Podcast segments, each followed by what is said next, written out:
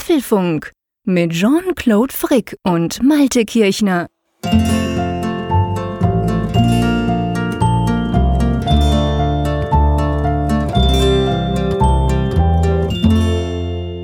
Hallo und herzlich willkommen zum Apfelfunk 120. Ausgabe, aufgenommen am Mittwoch, dem 13. Juni. Natürlich insofern spannend, dass am 14. Juni dann die Fußball-Weltmeisterschaft losgeht. Keine Angst, mit dem Malte fange ich jetzt nicht an, über Fußball zu diskutieren. Da haben wir Schweizer grundsätzlich natürlich ein Problem damit. Von dem her lasse ich das. Aber trotzdem mal, hallo Malte an die Nordsee, alles klar bei dir? Ja, hallo Jean-Claude. Ich rätsel aber gerade, welches Problem du da haben könntest. naja, gegen die Deutschen verlieren wir meistens, aber also ich persönlich habe überhaupt kein Problem. Mir ist Fußball relativ wurscht. Trotzdem wird er uns lustigerweise zumindest so ein ganz klein wenig beschäftigen in den Themen. Da kommen wir nachher dann dazu. Aber ja, also bei dir alles klar? Hast du die lange, ja. lange, lange Folge, die letzte lange Folge überstanden? ja, die habe ich in der Tat überstanden. Und ich meine, es war, es war ja ein großes Vergnügen. Ich denke, man hat es herausgehört. Aber wovon sich viele keinen Begriff machen, ist, wenn man dann irgendwo so um 1.30 Uhr dann doch mal den Aufnahmeknopf nochmal drückt zum Stoppen und dann die ganzen Nacharbeiten macht. Also ich habe mir schon hinterher gedacht, oder am nächsten Morgen besser gesagt, dass äh, sollte doch ein Sonderformat bleiben bei besonderen Anlässen. Ja, das ging mir auch so. Also das war ja dann doch ein bisschen später. Ihr wisst ja, wir nehmen das immer so plus minus um 10 fangen wir an am Mittwochabend diesen, diese Folgen aufzunehmen. Mitternacht sind wir fertig, dann gibt es noch die ganzen Nachbearbeitungen. Irgendwann geht es dann online. Aber bei so einer langen Folge wie letztes Mal, die ja drei Stunden 13 am Schluss war, ja, dann dauert halt auch entsprechend die Produktion länger. Und das haben wir, glaube ich, beide dann am Donnerstagmorgen gemerkt. Aber trotzdem, und ich glaube, das ist vielleicht der richtige Zeitpunkt, das zu machen. Ich habe mir überlegt, ich möchte trotzdem einfach mal auch ein Lob aussprechen, wieder mal unserer tollen Hörerschaft. Weil ich meine, ich gebe es gerne zu, ich bin ja so ein bisschen unsicher, wenn wir so eine unglaublich lange Folge präsentieren. Man muss sich das ja zuerst mal runterladen und ja, man muss es ja auch irgendwie schaffen, das anzuhören. Aber auf der einen Seite natürlich die Abrufzahlen, wenn ich die anschaue, die sind fantastisch, die sind traditionellerweise extrem gut bei unseren Keynote-Folgen, sag ich mal. Da gibt es sicher den einen oder anderen, der dann speziell noch zuschaltet. Aber auch von eurem Feedback. Wir haben viel Feedback gekriegt, vor allem auf Twitter, aber auch per Mail. Und da war eigentlich durch die Bank, gell, Malte, hieß es, hey, coole Sache, wunderbar, habt ihr gut gemacht, könnt ihr gerne mal tun, so eine Drei-Stunden-Folge. Da kam jetzt keiner, der gesagt hat, sag mal, seid ihr nicht ganz spinnt ihr eigentlich? Was macht ihr denn da? Himmelgott, plötzlich ist der Apfelfunk doppelt so lang. Also das muss man unseren Hörern schon lassen. Die kennen jetzt nichts, hä? Die lassen sich stimmt, nicht vertreiben, das, selbst wenn wir ganz lange quasseln. Ja, das, das stimmt. Das war in der Tat überraschend, dass da jetzt gar keiner da gemeckert hat darüber. Und du hast gerade aus der Gewohnheit heraus gesagt, am Donnerstagmorgen, es war ja auch sogar so, dass wir einen Tag stimmt. später erschienen sind. Also direkt vom Wochenende. Wir wissen ja, macht. viele hören uns ja auf dem Weg zur Arbeit, sei es im Zug oder mitunter auch im Flugzeug, aber auch definitiv im Auto. Und da war das Zeitfenster natürlich auch denkbar knapp, die Folge sich anzuhören bis zum Wochenende. Und dann kommen wir mit drei Stunden 13 Minuten in so einer WWDC-Woche. Aber ja, also ich war total begeistert, dass das eben dann auch so positiven Widerhall gefunden hat. Genau, und alle, die nach Frankfurt kommen, die wissen jetzt, oh meine Güte, die zwei können auch ganz lange dran quasseln. Mal gucken, ob es noch fürs Abendessen reicht. genau. Oder ob das Restaurant dann vorher genau. schließt. nein, nein, keine Angst. Wir lassen uns was einfallen. Aber lass uns mal zu den Themen gehen. Es ist ja quasi Woche zwei nach WWDC, wenn man so will. Äh, da wird natürlich die WWDC noch ein bisschen eine Rolle spielen. Aber ja, lass uns mal einsteigen mit einer ganz aktuellen News. Genau, wir wollen so ein bisschen auch wieder in den Alltag zurückkehren nach der WWDC. Und unser erstes Thema, das dreht sich um die Apple Watch. Die ist nämlich nunmehr in Deutschland auch bei Vodafone in der LTE-Edition, vor allem mit der dazugehörigen eSIM erhältlich. Genau, und dann gibt's gerade um diese Apple Watch, vor allem natürlich um den Nachfolger, gibt's aktuelle Gerüchte. Da geht's um Knöpfe oder eben auch keine Knöpfe, da werden wir auch drüber diskutieren. Jean-Claude hat es schon in Aussicht gestellt. Wir wollen auch das Thema WM ein wenig streifen denn es äh, regiert auch so ein wenig in die Apple-Welt hinein. Siri kann jetzt Fußball-WM. Was davon zu halten ist, darüber sprechen wir mal drüber. Genau, dann kommt das Thema, ich sage das ganz gerne jetzt schon, wo ich mich ehrlich gesagt am meisten drüber freue, einfach weil ich so gerne kontrovers drüber diskutiere. Nämlich, es gibt aktuell Gerüchte, dass ab nächstem Jahr bezüglich Stecker vom iPhone und so was passieren sollte. Was genau und warum ich das für Mist halte, das erfahrt ihr dann später in der Sendung iOS 12 Fundstücke ist das nächste Thema übertitelt.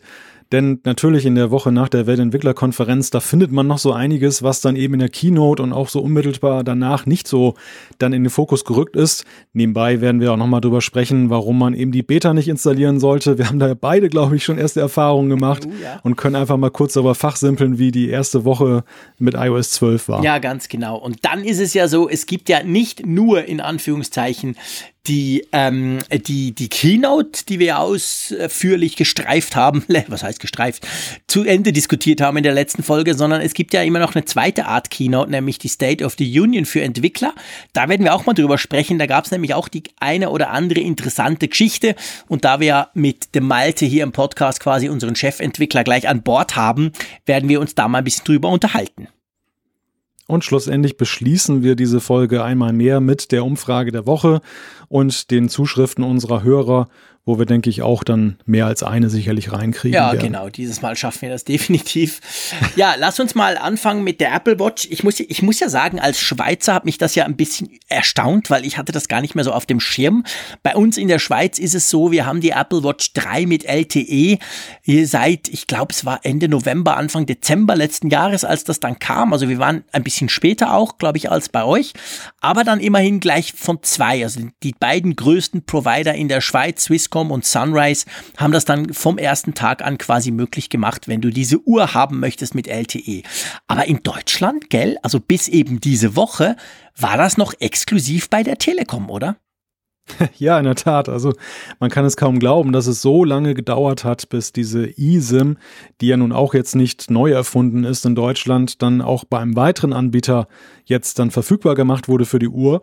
Und es hat tatsächlich bis zur Cebit gedauert, denn es ist ja, der eine oder andere wird irritiert sein, Cebit, Moment, wir haben doch schon Sommer, ja, das stimmt die Cebit ist ja jetzt irgendwie neu aufgelegt worden. Sie will sich verändern, sie will sich wieder so, ja, will ihren Platz wieder erkämpfen im, im Messebusiness und erscheint ja diesmal oder läuft zum, dies, diesmal zum ersten Mal im Sommer. Und dort hat Vodafone dann auf der Pressekonferenz dann, dann äh, bekannt gegeben, dass jetzt diese eSIM für die Apple Watch LTE jetzt auch bei Ihnen erhältlich ist. Genau, das heißt, wer jetzt bei Vodafone ist, kann die Apple Watch nutzen. Man muss ja wissen, bei der Apple Watch äh, der, der Witz dran an dieser eSIM und vor allem an der Lösung, wie sie, wie sie eben Apple möchte, ist ja, die Uhr ist ja nicht in dem Sinne autark, dass du da quasi eine andere Nummer oder irgendwas kriegst, sondern der Witz ist eben genau der, dass du ja quasi deine bestehende Handynummer spiegelst auf die Uhr und dann eben auch auf der Uhr erreichbar bist, wenn dein Handy mal zu Hause bleibt oder so. Und das natürlich, drum war natürlich das Problem, wenn du jetzt halt eben in Deutschland Vodafone hattest, dann, ich meine, du willst ja wahrscheinlich nicht deinen Handyvertrag wechseln, nur dass du ab und zu mal auf der Uhr was machen kannst, aber du hattest dann eben nicht die Möglichkeit, quasi die Uhren mit Telekom zu betreiben. Drum ist es wichtig, dass man möglichst viele Provider da, da hat. Wenn ich es richtig gesehen habe bei euch, gell, jetzt mit Vodafone, das kostet übrigens ähnlich wie bei uns in der Schweiz dann fünf Euro pro Monat mehr, oder? Genau, genau. Also zu bestehenden Verträgen und Neuverträgen kann man das für fünf Euro dann dazu buchen. Und es ist meines Wissens auch so, dass man es jetzt nicht dann gleich für 24 Monate buchen muss, wenn man das jetzt zusätzlich zu einem bestehenden Vertrag bucht, sondern als Option, die man, glaube ich, dann auch recht schnell wieder abschaffen kann, was natürlich dann ganz angenehm ist, dass man das, wenn man das erstmal ausprobieren möchte, ob es dann einem wirklich einen Nutzen bringt. Ja, vor allem sind die ersten drei Monate ja auch geschenkt bei Vodafone. Also von dem her kann man das durchaus durchaus natürlich auch mal äh, durchprobieren. Ich muss ja sagen, ich, ich bei mir, ich bin da so ein bisschen ambivalent. Ihr wisst, ich habe die Apple Watch 3 LTE, ich habe eine eSIM drauf.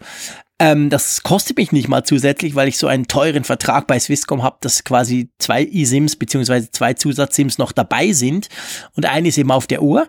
Ich weiß, wir haben begeisterte Hörer, die immer wieder schreiben und auch uns oft auf Twitter anfunken und sagen, guck mal, wie cool, ich bin jetzt gerade unterwegs, höre Apple Music und mache irgendwas und äh, konnte mein Handy zu Hause lassen.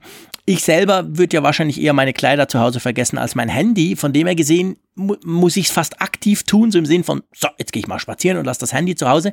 Dann bin ich immer ganz beeindruckt, wie gut das funktioniert. Aber ja, also um ganz ehrlich zu sein, wenn ich das jetzt nicht sowieso schon hätte und drum natürlich einfach technisch mal ausprobieren kann und ja nichts zahlen muss, ich weiß nicht so recht, ob ich das wirklich machen würde. Ich meine, du hast noch eine Apple Watch null ohne Update. Ähm, äh, angenommen, du hättest jetzt eine Apple Watch 3 und einen passenden Vertrag, würdest du das jetzt mal, abgesehen vom Ausprobiereffekt, den wir natürlich als Journalisten und Apfelfunker haben, wäre das für dich ein Nutzen, das Teil? ich glaube nicht. Mhm. Also ich wäre allenfalls in der Tat, wie du gerade sagtest, neugierig ist, mal auszuprobieren jetzt, wie es dann halt funktioniert, wie dann der, der Use Case ist. Ja. Aber es ist nicht so, dass ein tiefes Bedürfnis da aus mir herausspricht, dass ich jetzt unbedingt eine eSIM da in der Uhr brauche und dann autark bin, weil ich da ich, ich, ich habe einfach keine Ambition, mein iPhone zu Hause zu lassen. Ja, genau. Das ist eigentlich der Punkt. Das ist genau mein also Punkt das, auch. Um, umgekehrt wird halt ein Schuh draus. Ne? Es geht nicht gegen die Uhr, aber es geht eigentlich gegen den Gedanken, das iPhone zu Hause zu lassen. genau. Und äh, deshalb, also das wäre eine künstliche Maßnahme, die ich eigentlich gar nicht will. Ja. Und deshalb kommt das für mich nicht in Betracht. Ja, genau. Eben so, so geht's mir. Also ganz genau, das ist der Punkt, den ich eben auch habe, dass ich quasi aktiv das zu Hause lasse, dann immer ganz begeistert bin, wie cool das doch eigentlich ist, aber dann beim Zurückgehen sagen muss, hey, aber eigentlich will ich das Handy ja gar nicht mitnehmen. Und dann ähm, ist es eben mehr eine Spielerei. Egal, lass uns zum nächsten Thema kommen. Spielerei. Es gibt da ein Gerücht betreffend der Apple Watch 4, wie sie ja wahrscheinlich heißen wird, die dann irgendwann mal im Herbst vorgestellt werden könnte. Und ich gebe gerne zu, dass mich dieses Gerücht ein bisschen ratlos zurücklässt. Ja, es geht darum, dass die nächste Apple Watch angeblich keine mechanischen Knöpfe mehr enthalten soll. Das Drehrad wohl schon, aber ohne Knopffunktion und vor allem dieser Knopf, der daneben ist, mit dem man ja allerhand auch anstellen kann, der soll eingespart werden.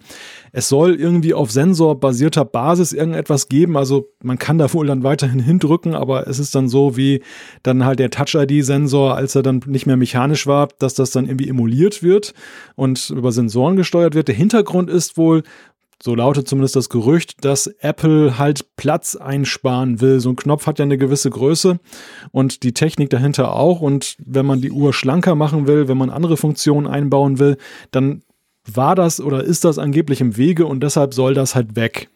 Ja. Hm. Ja, ich muss sagen, ich zeige mich da wenig begeistert. Und zwar, natürlich stellt sich das ein bisschen ähnlich wie, wie als der Kopfhöreranschluss beim iPhone wegflog. Ich habe dann relativ schnell gesagt, ich bin sowieso auf Wireless und vor allem, wenn der Platz zum Beispiel durch einen größeren Akku gerechtfertigt wird, will ich das machen. Äh, bei der Watch ist es ja so, akkutechnisch habe ich nie ein Problem. Das ist auch so die landläufige Meinung. Das Ding hält wirklich lange. Und dann stelle ich mir natürlich die Frage, aber was kommt denn anstelle? Und auf gleichzeitig bei mir ist es auch so, ich stelle schon fest, ich tappe ab und zu mal auf der Uhr irgendwo hin oder ran, weil sie halt am Handgelenk baumelt.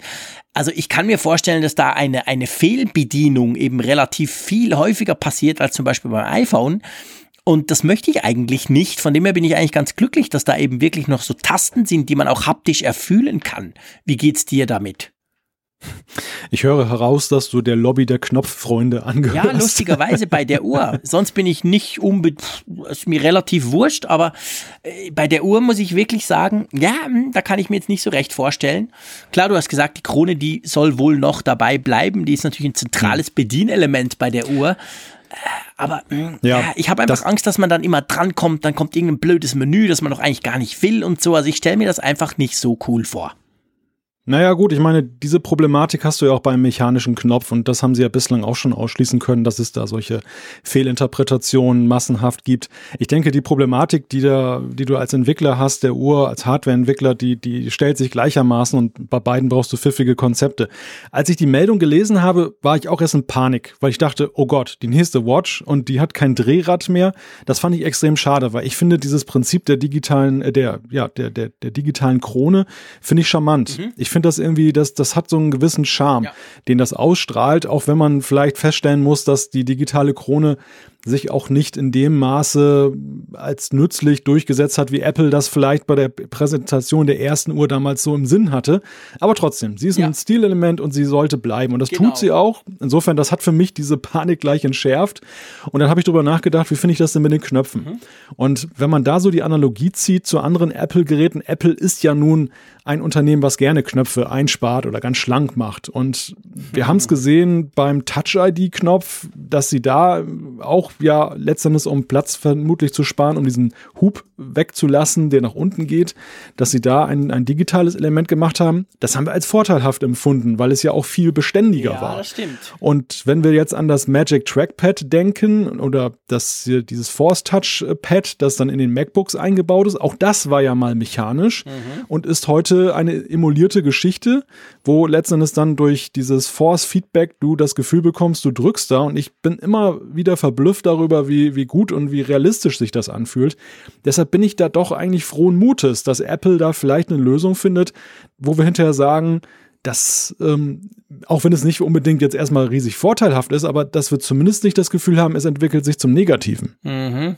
Ja, äh, ja, hat was. Hat definitiv was. Also, ich stelle zum Beispiel bei meiner Apple Watch 3 fest, und das war von Anfang an so, die hat die hat so ein kleines Problemchen. Es ist jetzt nicht so schlimm, dass ich mich drum gekümmert hätte, aber die hat so ein kleines Problemchen mit der Krone, wenn man sie drückt. Also mir ist zum Beispiel aufgefallen, ich habe ja all diese, ich habe die, die Dreier bekommen von Apple zum Testen, habe dann die 3 LTE bekommen und dann die Dreier wieder zurückgegeben. Und da ist mir aufgefallen, bei allen Apple Watches bisher war der Knopf, also wenn du die Krone reindrückst, war relativ stark. Man hat man hat's gemerkt. Also du hast gemerkt, so eine Art Klick, das bewegt. Bei meiner jetzt, bei, bei, bei meinem Modell ist es so, dass es eigentlich fast gar nicht bewegt. Also du weißt nicht so recht, hast du jetzt gedrückt, hat das gecheckt oder nicht. Du musst dann wirklich gucken. Also das haptische Feedback, da ist irgendwas ziemlich anders als bei meinen bisherigen Apple Watches und ich hatte ja alle. Also das könnte durchaus Hardware sein. Und ich gebe dir natürlich recht, klar, das Problem hat man nicht mehr, wenn man irgendwie auf Sensor geht, dass da irgendwas physisch nicht mehr so richtig funktioniert oder verschmutzt ist oder so. Ähm ja, trotzdem mit, ich weiß nicht, also den Knopf, den musst du halt schon sehr aktiv drücken. Und wenn du da mal einfach so dran vorbeikommst mit deinen Fingern, passiert nichts. Bei einem Sensor, ja, ich meine, letztendlich, wir müssen nicht lange drüber diskutieren. Wahrscheinlich ist der Punkt, man müsste es halt sehen. Man müsste halt gucken, wie Apple das genau macht und was sie damit auch vorhaben. Aber ich bin schon so ein bisschen erschrocken, weil ich eigentlich das Bedienkonzept und gerade mit diesen Knöpfen sehr clever finde von der Apple Watch. Ja, andererseits ist es gerade bei der Apple Watch ja so, dass sie Kompromisse erfordert. Ja, diese, diese geringe Größe, und das ist ja bei den bisherigen Modellen ja auch schon so, da ging der Kompromiss halt dahingehend, dass sie halt etwas dicker ist als eine konventionelle Uhr. Das also, das war die Kritik am Anfang, dass viele gesagt haben, naja, also eine übliche Armbanduhr heute ist ja eigentlich dünner und plötzlich habe ich so, ein, so eine dicke Uhr in Anführungszeichen am Arm. Und dieser Kompromiss war aber halt nötig, um die nötige Technik, um den Akku unterzubringen. Und ja letztendlich ja auch mit guten Ergebnissen, mhm. wie wir ja nun aus der, aus der mehrjährigen Praxis wissen. Aber dennoch ist natürlich der Ruf ist ja nie abgeebbt, dass man gerne eigentlich eine Uhr hätte, die sich noch ein bisschen mehr an den Arm anschmiegt, die auf jeden Fall dünner ist, die also auch im Winter unter langärmeligen Hemden dann, ohne dann am Knopf immer hängen zu bleiben, da so unter dem, dem verschwindet, unter dem Stoff. Und ähm, ja, da, da muss Apple sich was überlegen und wie kriegen sie es hin? Und da an der Mechanik zu sparen, das könnte ein Weg sein. Also ich bin mhm. da in der Tat auch nicht jetzt völlig äh, euphorisch, das merkst du sicherlich auch, aber durchaus froh in frohe Erwartung, weil ich denke, ja, es ist jetzt einfach nach drei Serien auch mal nötig, dass mal etwas Größeres jetzt wieder passiert und das beim, beim Design. Man möchte jetzt da auch mal wieder einen Change sehen und eine Verbesserung und ähm, das könnte ein Weg sein. Ah, ich möchte einen größeren Bildschirm. ja. oh. Ohne die Uhr größer zu machen natürlich, selbstverständlich im aktuellen Trend der randlosen Displays. Ähm, ja, das stimmt. Also guck, mal gucken. Auf jeden Fall ist es eigentlich eines der allerersten Gerüchte zu dieser kommenden neuen Apple Watch, weil ich glaube, wir sind uns einig, wir wissen alle, eine neue Apple Watch wird kommen, die wird im Herbst wahrscheinlich kommen. Und dann stellt sich halt so ein bisschen die Frage, was kann denn die dann Neues? Das wäre zum Beispiel mal was, ja, bleibt abzuwarten. Ähm, lieber Malte, schaust du Fußball? Fangfrage. Ja, natürlich, klar. Ich schaue Fußball-WM ab einer gewissen Spieltiefe, sagen wir mal so. Also so ab Viertelfinal und das ist ja bei uns in der Schweiz dann immer so, da sind wir nie mehr dabei. Von dem her muss man sich dann neue, neue, ähm, neue Mannschaften suchen. Bei euch ist das eher weniger das Problem, dass ihr dann schon rausgeflogen wollt. Aber keine Angst, liebe Apfelfunk-Hörerinnen und Hörer, wir sprechen jetzt hier nicht über Fußball, aber ihr könntet, wenn ihr das möchtet, mit Siri zumindest über die Fußball-WM quatschen, oder? Ja, neue Funktion sozusagen oder eingepflegt. Man kann Siri nach den Gruppenspielen fragen, man kann nach Gegnern fragen und Terminen. Wobei da ist wieder typisch Siri unterwegs, oder? ja, genau. Also es funktioniert so einigermaßen. Es funktioniert gar nicht so schlecht. Man kann zum Beispiel fragen, in welcher Gruppe ist die Schweiz an der Fußball-WM? Dann sagt sie das ganz korrekt und zeigt dann auch, auf dem iPhone zumindest, zeigt sie natürlich dann auch gleich eine, eine Grafik. Du siehst dann deine Gruppe. Bei uns ist es, glaube ich, Gruppe E. Du siehst dann die Punkte. Also im Moment ist das alles noch null. Also von dem her gesehen, grafisch ganz schön aufgearbeitet. Aber es ist schon so, fragst du anders, fragst du etwas mehr, fragst du etwas tiefer, kommt dann sehr oft einfach, geht nicht, weiß ich nicht, keine Ahnung Ahnung. Also mm, ja, es ist halt immer noch Siri, aber trotzdem muss ich sagen, und das muss ich jetzt einfach auch mal sagen, man soll ja nicht immer nur lästern, ich finde das eigentlich schon smart von Apple, dass sie, ich meine, das machen klar die anderen auch, aber dass sie jetzt quasi solche Dinge, so aktuelle Dinge einbauen, weil dadurch kannst du natürlich sehr plakativ zeigen, hey Siri, die ist nicht nur dafür da, den Timer zu stellen und den Wecker, die kann auch mal irgendwas Aktuelles quasi verarbeiten. Von dem her finde ich das ganz clever, dass Apple das jetzt macht. Ja, gut, ich meine, heute kam auch noch die Nachricht, dass äh, Amazon das bei ihrer kleinen Assistentin dann auch eingebaut haben und vermutlich läuft das dann besser als bei Siri. Ähm, für mich ist das eigentlich eher Beleg davon, dass, dass Siri ein redaktionelles Angebot ist und eigentlich kein smartes Angebot. Denn wenn man sich mal anguckt, was da eingepflegt wurde, das sind ja wirklich so antizipierte Fragen und Antworten, wo dann entsprechende Sachen vorgegeben sind. Es ist eben nicht so, dass irgendwo der Eindruck entsteht, dass Siri sich die Informationen irgendwo selber zusammenholt, wenn ich dann ein, ein gewisses Muster habe. Verstehst du? Also dieses mhm. Machine Learning Element kommt da nicht so richtig rüber ähm, mhm. sondern es, es wirkt eben so, es gab ja damals immer diese, diese Programmier-Showcases, dann, ich glaube, Elisa oder wie das hieß, dann dieses ähm, so ein, eine Antwortmaschine, die halt eigentlich sinnlos Sätze abgab, aber man hatte das Gefühl, man wird in ein Gespräch verwickelt. Und, und so ähnlich fühlt sich das bei Siri manchmal auch an. Es ist jetzt einfach so ein typischer Showcase, klar, der eine oder andere wird danach fragen jetzt in diesen Tagen und dann kann sie brillieren, aber es steckt ja nichts dahinter. Das finde ich halt immer so ein bisschen frustrierend. Ja, wobei ich finde jetzt als normaler Benutzer ist mir das ja eigentlich wurscht, wie Siri ihre Informationen generiert, ob sie die jetzt mit Intelligenz selber macht oder ob das irgendjemand einpflegt. Für mich ist ja eigentlich wichtig, ich kann sie zumindest danach fragen und ich finde schon, also ich, ich merke es bei mir, ich habe ja diesen Amazon-Teil auch bei mir und den fragen wir ja, vor allem die Kinder fragen den sehr gern immer wieder was. Und was mir jetzt gerade in diesem ganz konkreten Beispiel aufgefallen ist, wenn natürlich der dir irgendwelche Resultate oder Listen runterrasselt, sprachtechnisch, dann ist das wenig sexy und du kannst dir schlecht merken. Das mag an meinem Alter liegen oder noch an einem Jetlag. Aber auf jeden Fall finde ich so, äh. Hingegen, wenn du Siri fragst, oder muss man fairerweise sagen, klar, der Google Assistant auch auf dem Android-Smartphone, dann gibt's halt eben eine Grafik. Und das finde ich schon, das finde ich ein entscheidender Vorteil gegenüber der reinen Sprachgeschichte, wenn er dir dann das halt zeigt mit Flaggen und mit Punkten und mit irgendwas. Also von dem her gesehen, ich finde, es ist recht, grafisch ist es recht schön aufbereitet, das Ganze. Ja, wobei dem muss ich entgegensetzen, es hängt ja dann tatsächlich von dem Echo ab, was du dann benutzt. Wenn du jetzt den Echo Dot hast, klar, dann hast du nur die Sprache, dann bist du darauf gestützt, aber ich habe jetzt auch diesen Echo Spot als äh, Radiowecker sozusagen ah, im Schlafzimmer stehen. Mit dem Bildschirm. Genau, mhm. und der hat eben genau auch diese Ansa ja. Anzeige, der, der zeigt dir auch das Wetter an, wenn du danach fragst. Mhm.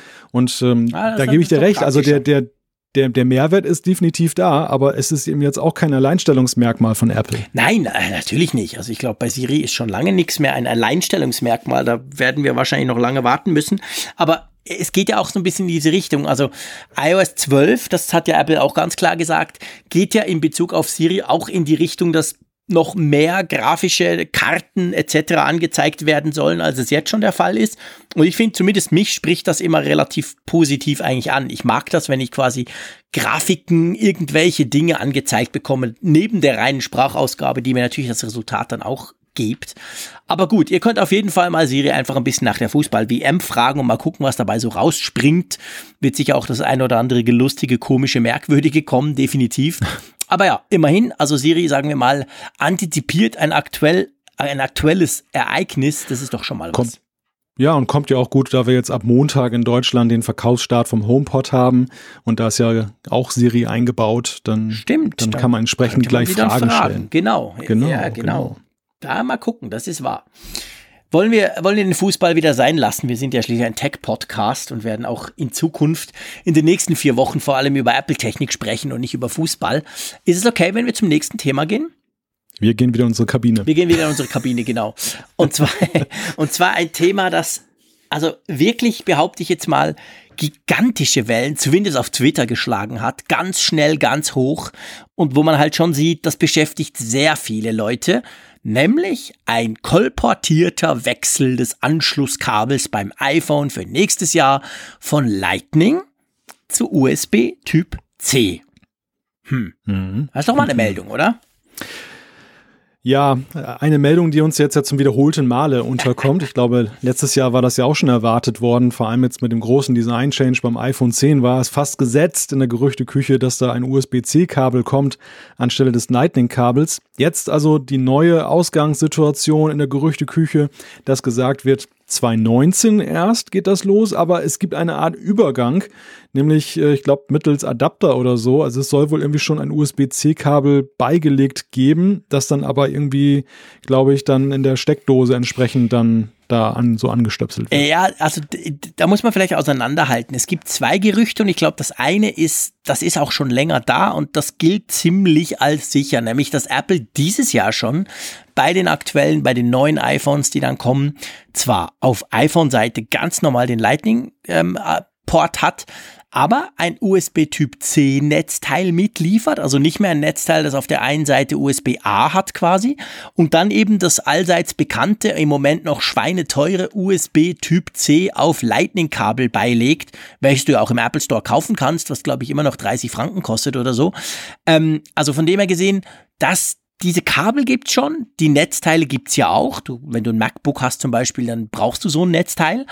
Ähm, das wäre dann natürlich kleiner, aber das wäre so quasi der erste Schritt. Und das ist genau der Punkt. Das ist etwas, was mich stutzig macht. Also dieses Gerücht, wenn du so ein bisschen rumguckst und rumrecherchierst, stellt man fest, das gilt als gesichert. Also ich glaube, da kann man relativ, da muss man nicht allzu, da, da geht man kein großes Risiko ein, wenn man sagt, okay, das macht Apple. Also USB Typ C, Netzteil und eben entsprechende Kabel auf Lightning.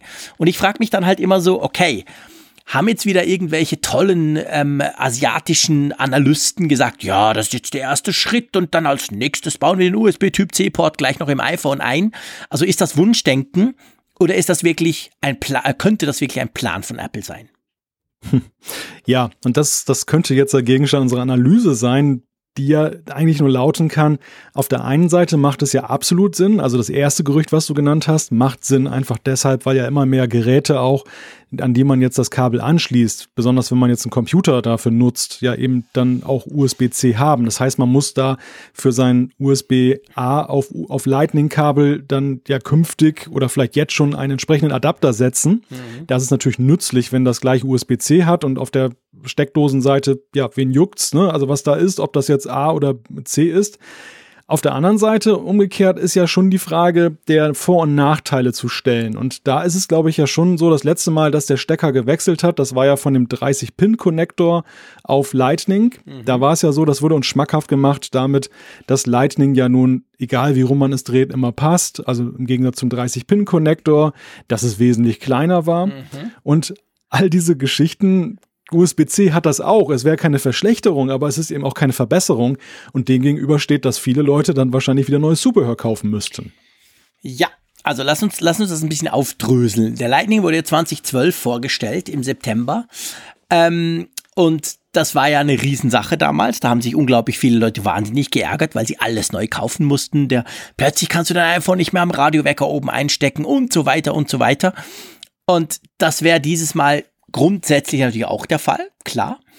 Äh, auf der anderen Seite ist es halt schon so, USB Typ C ist ja noch mehr als sein Vorgänger, der, der, der, der, der Micro-USB-Anschluss ist natürlich schon der absolute Standard geworden. Also du kriegst selbst im mittleren Preissegment bis hin runter zum günstigeren kriegst du kein Android-Smartphone mehr ohne USB Typ C. Das hat sich völlig durchgesetzt bei allen.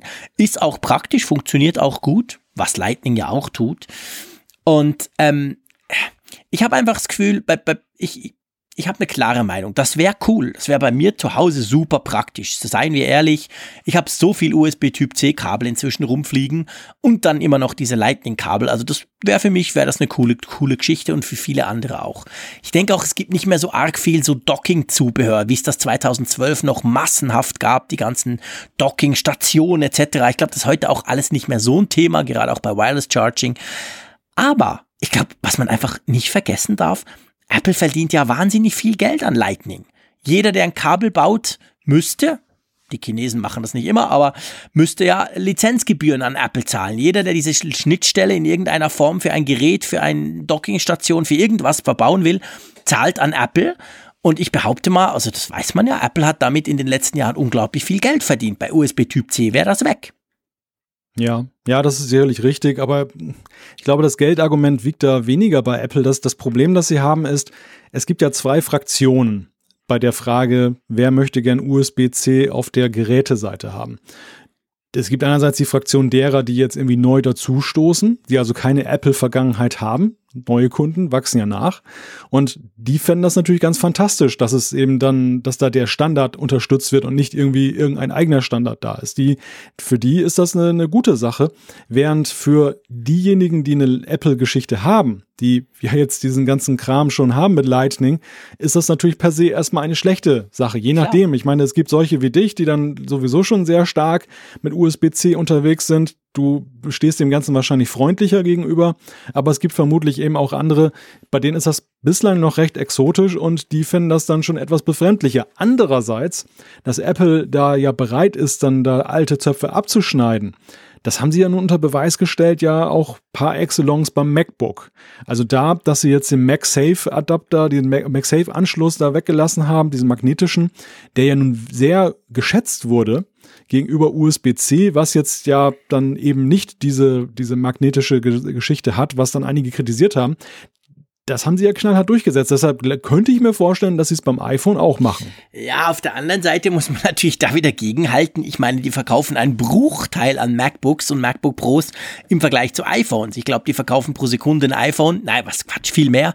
Also, das ist natürlich rein von der, von der, von der Menge her kannst du das natürlich bei so einer kleinen Apple MacBook Geschichte relativ easy machen. Da störst du ein paar wenige Leute, wenn du es beim iPhone machst, welches sich millionenfach verkauft ist das natürlich schon ein anderer Effekt. Und weißt du, ich, ich muss sagen, du hast gesagt, ja gut, ich habe ja USB Typ C und ich bin in dem Business quasi schon drin, das stimmt schon. Auf der anderen Seite, in meinem Haus, in meinem Büro, in meinem Rucksack, nirgends äh, weiter weg als eine Armlänge habe ich überall Lightning-Kabel. Ich habe gefühlte 3000 Lightning-Kabel rumliegen. Das ist super praktisch, ich kann überall mein Ding laden. Ich habe immer so ein Kabel zur Hand.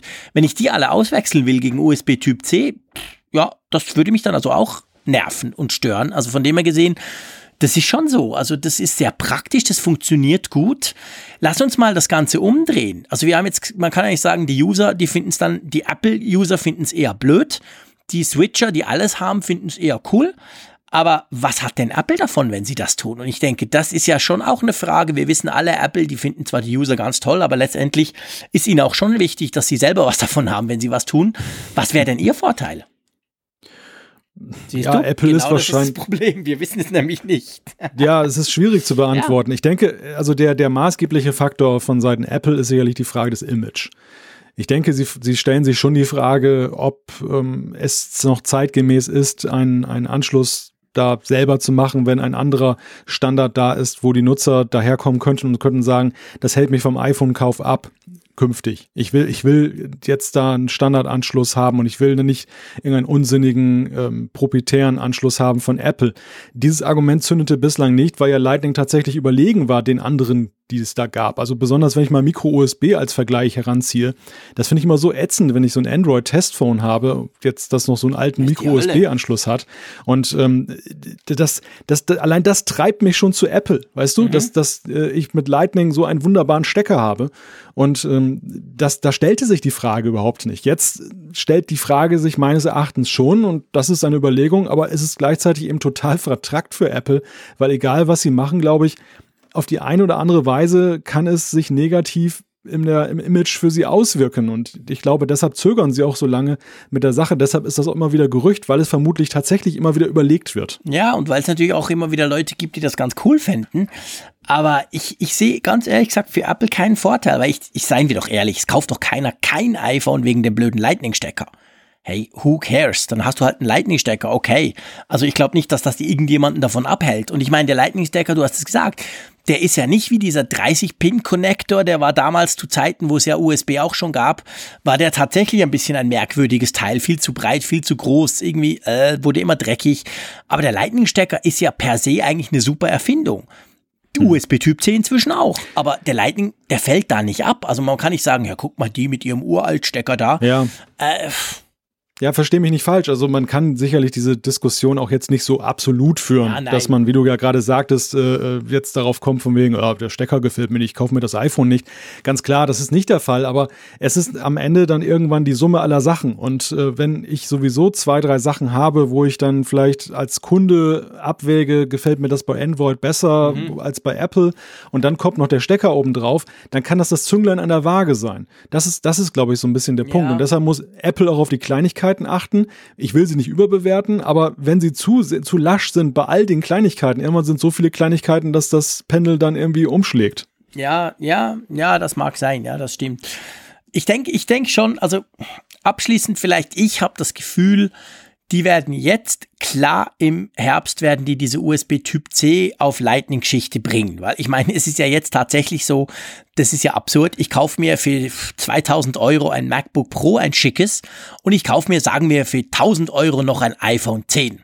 Ich gehe heim und stelle fest, dass ich die nicht verbinden kann weil ich nämlich beim MacBook Pro ja keinen Adapter kriege. Ich habe nur USB Typ C. Ähm, und auf der anderen Seite habe ich beim iPhone noch einen USB Typ, typ A Stecker auf der einen Seite neben dem Lightning. Also das müssen Sie schon mal einfach innerhalb des Apple-Ökosystems müssen Sie das ändern, dass Sie das quasi auf, auf Typ C gehen zum Laden und ebenso im Sinn von, ja, aber wenn du einen Apple-Rechner hast, einen moderneren, dann hat der ja diesen Stecker auch und dann funktioniert das schon. Aber dass Sie gleich quasi eben beim Gerät selber das wechseln, ich bin skeptisch und ich habe es auch geschrieben auf Twitter, ich glaube es erst, wenn ich es vor mir sehe. ja, ich bin da bei dir. Also ich denke auch, dass sie auf der Steckerseite das machen werden, weil sie ja auch selber gesagt haben, sie wollen ja eigentlich weg von den Adaptern. Das, ja. das ist aus ihrer Sicht ja nicht wünschenswert. Die Kritik, die daran damals gekommen ist, dass dann man für alles einen Adapter braucht, da haben sie immer gesagt, gebt dem ein bisschen Zeit, irgendwann braucht ihr die Adapter nicht mehr. Das ist eine Übergangsphase und deshalb müssen sie da ja selber auch in Aktion treten. Auf der anderen Seite, also buchstäblich auf der anderen Seite des, äh, am Gerät, ja, das äh, ist wirklich eine, eine ganz verfahrene Geschichte und ich bin gespannt, was bei herauskommt. Ich bin da vielleicht nicht ganz so entschieden jetzt wie du, aber skeptisch genug. Ja, ja, genau warten wir es mal ab, ist ja auch erst nächstes Jahr und bis nächstes Jahr, wenn es dann plötzlich kommt, haben wir total vergessen, was wir in der Apfelfunk-Folge 120 gesagt haben. Ich vor allem. Aber wie gesagt, ich glaube es trotzdem erst, wenn ich sehe, auch wenn viele jetzt schon, schon in Jubelhymnen ähm, ausgebrochen sind irgendwo. Ähm, ja, mal gucken, wo das hinführt. Ihr dürft uns auch gerne schreiben, gerade zu diesem Thema, warum ihr das besonders cool fändet oder warum ihr findet, nee, das braucht jetzt definitiv überhaupt nicht. Könnt ihr uns selbstverständlich gerne schreiben. Da können wir dann in einer der nächsten Folgen über euer Feedback diskutieren. Lass uns zu den iOS-Fundstücken, hast du es so schön genannt. Das finde ich ein schönes Wort. Je länger man ja iOS 12 jetzt quasi als Beta hat oder überhaupt man kann drüber lesen, desto mehr so kleine Dinge kommen hervor, die an der Keynote gar nicht erwähnt wurden, gell? Ja, man muss ja auch den Disclaimer hier einfügen, dass wir es hier mit zwei unvernünftigen Leuten zu tun haben, die tatsächlich ja iOS 12 auf ihre Produktivgeräte geladen haben und dadurch auch vieles entdeckt haben. Oh ja, definitiv. Also man entdeckt ja auch so den ein oder anderen Fehler. Das ist auch immer so und die kommen nie im ersten, in den ersten zwei, drei Tagen, muss man fairerweise ja. sagen. Man denkt immer, wow, genau. krass, wie gut das läuft. Und dann so nach einer Woche stellst du fest, also mir ging es zum Beispiel so, ich habe mich aus meinem Online-Banking rausgekegelt, weil ich nämlich jedes Mal vergesse, dass die Online-Banking-App von der Bank, die ich nutze, einfach immer nur fix mit der iOS-Version, die gerade aktuell ist, läuft und nicht mit einer Beta. Und jetzt läuft das natürlich nicht mehr und es gibt gewisse Zahlung kann ich gar nicht mehr machen, weil ich nämlich die am PC machen muss und dann am Handy bestätigen. Tja, so kann man das auch machen. Also solche Dinge passieren mir jedes Mal, muss ich peinlicherweise zugeben. Das mit dem blöden Banking ist jedes Mal so. Aber auch sonst, es gibt schon noch so den einen oder anderen Haken. Ja. Weißt du, was mir also, aufgefallen ist? Vielleicht so ganz kurz, vielleicht am Anfang können ja. wir kurz über unsere ersten Erfahrungen mit dieser Beta auf den Produktivgeräten sprechen. Beim iPhone bisher, hm, beim iPhone, iPhone 10 muss ich sagen, pff, läuft, läuft eigentlich relativ gut. Eben, die Banking-App ist tatsächlich die einzige, die nicht läuft, aber okay. Hm. Ich glaube, die, die Banking-Apps, die, die machen aber auch eine Versionskontrolle, schon, um gell. vorzubeugen, dass ja. du ihnen eine manipulierte Firmware unterschiebst und dadurch dann eben irgendwelche Transaktionen auslösen ah, kannst und so. Genau. Das, das, weil ich, ich höre das nämlich auch hier aus Deutschland, zum Beispiel die Sparkassen-App soll wohl auch nicht damit funktionieren. Mhm. Die äh, stürzt auch gleich ab und das, das kann nicht nur kann an den APIs sein, liegen. Gell?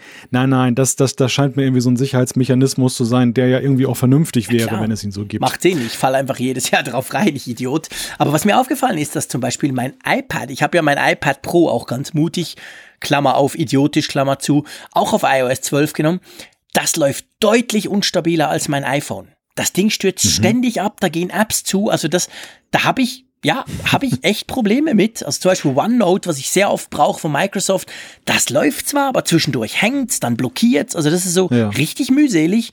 Wohingegen beim iPhone finde ich, das läuft eigentlich relativ gut.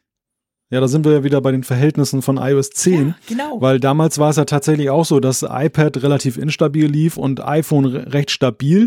Letztes Jahr war es komplett anders, was aber ja auch gezeigt hat, dass das iPad im Fokus stand bei iOS 11 mit den mhm. Pro-Funktionen, die man eingebaut hat. Also man merkte, dass da viel mehr Herzblut und Testing reingeflossen ist als beim iPhone in dem Jahr. Stimmt. Und äh, ich kann es jetzt auf dem iPad, ich habe zwar auch auf einem Test-iPad installiert und kann da bislang nichts gravierendes berichten, aber ich habe eben auch festgestellt und deshalb auch die Erklärung, warum hat der Blödmann es auf seinem Produktivgerät jetzt installiert, eine Beta 1, wie kann er nur?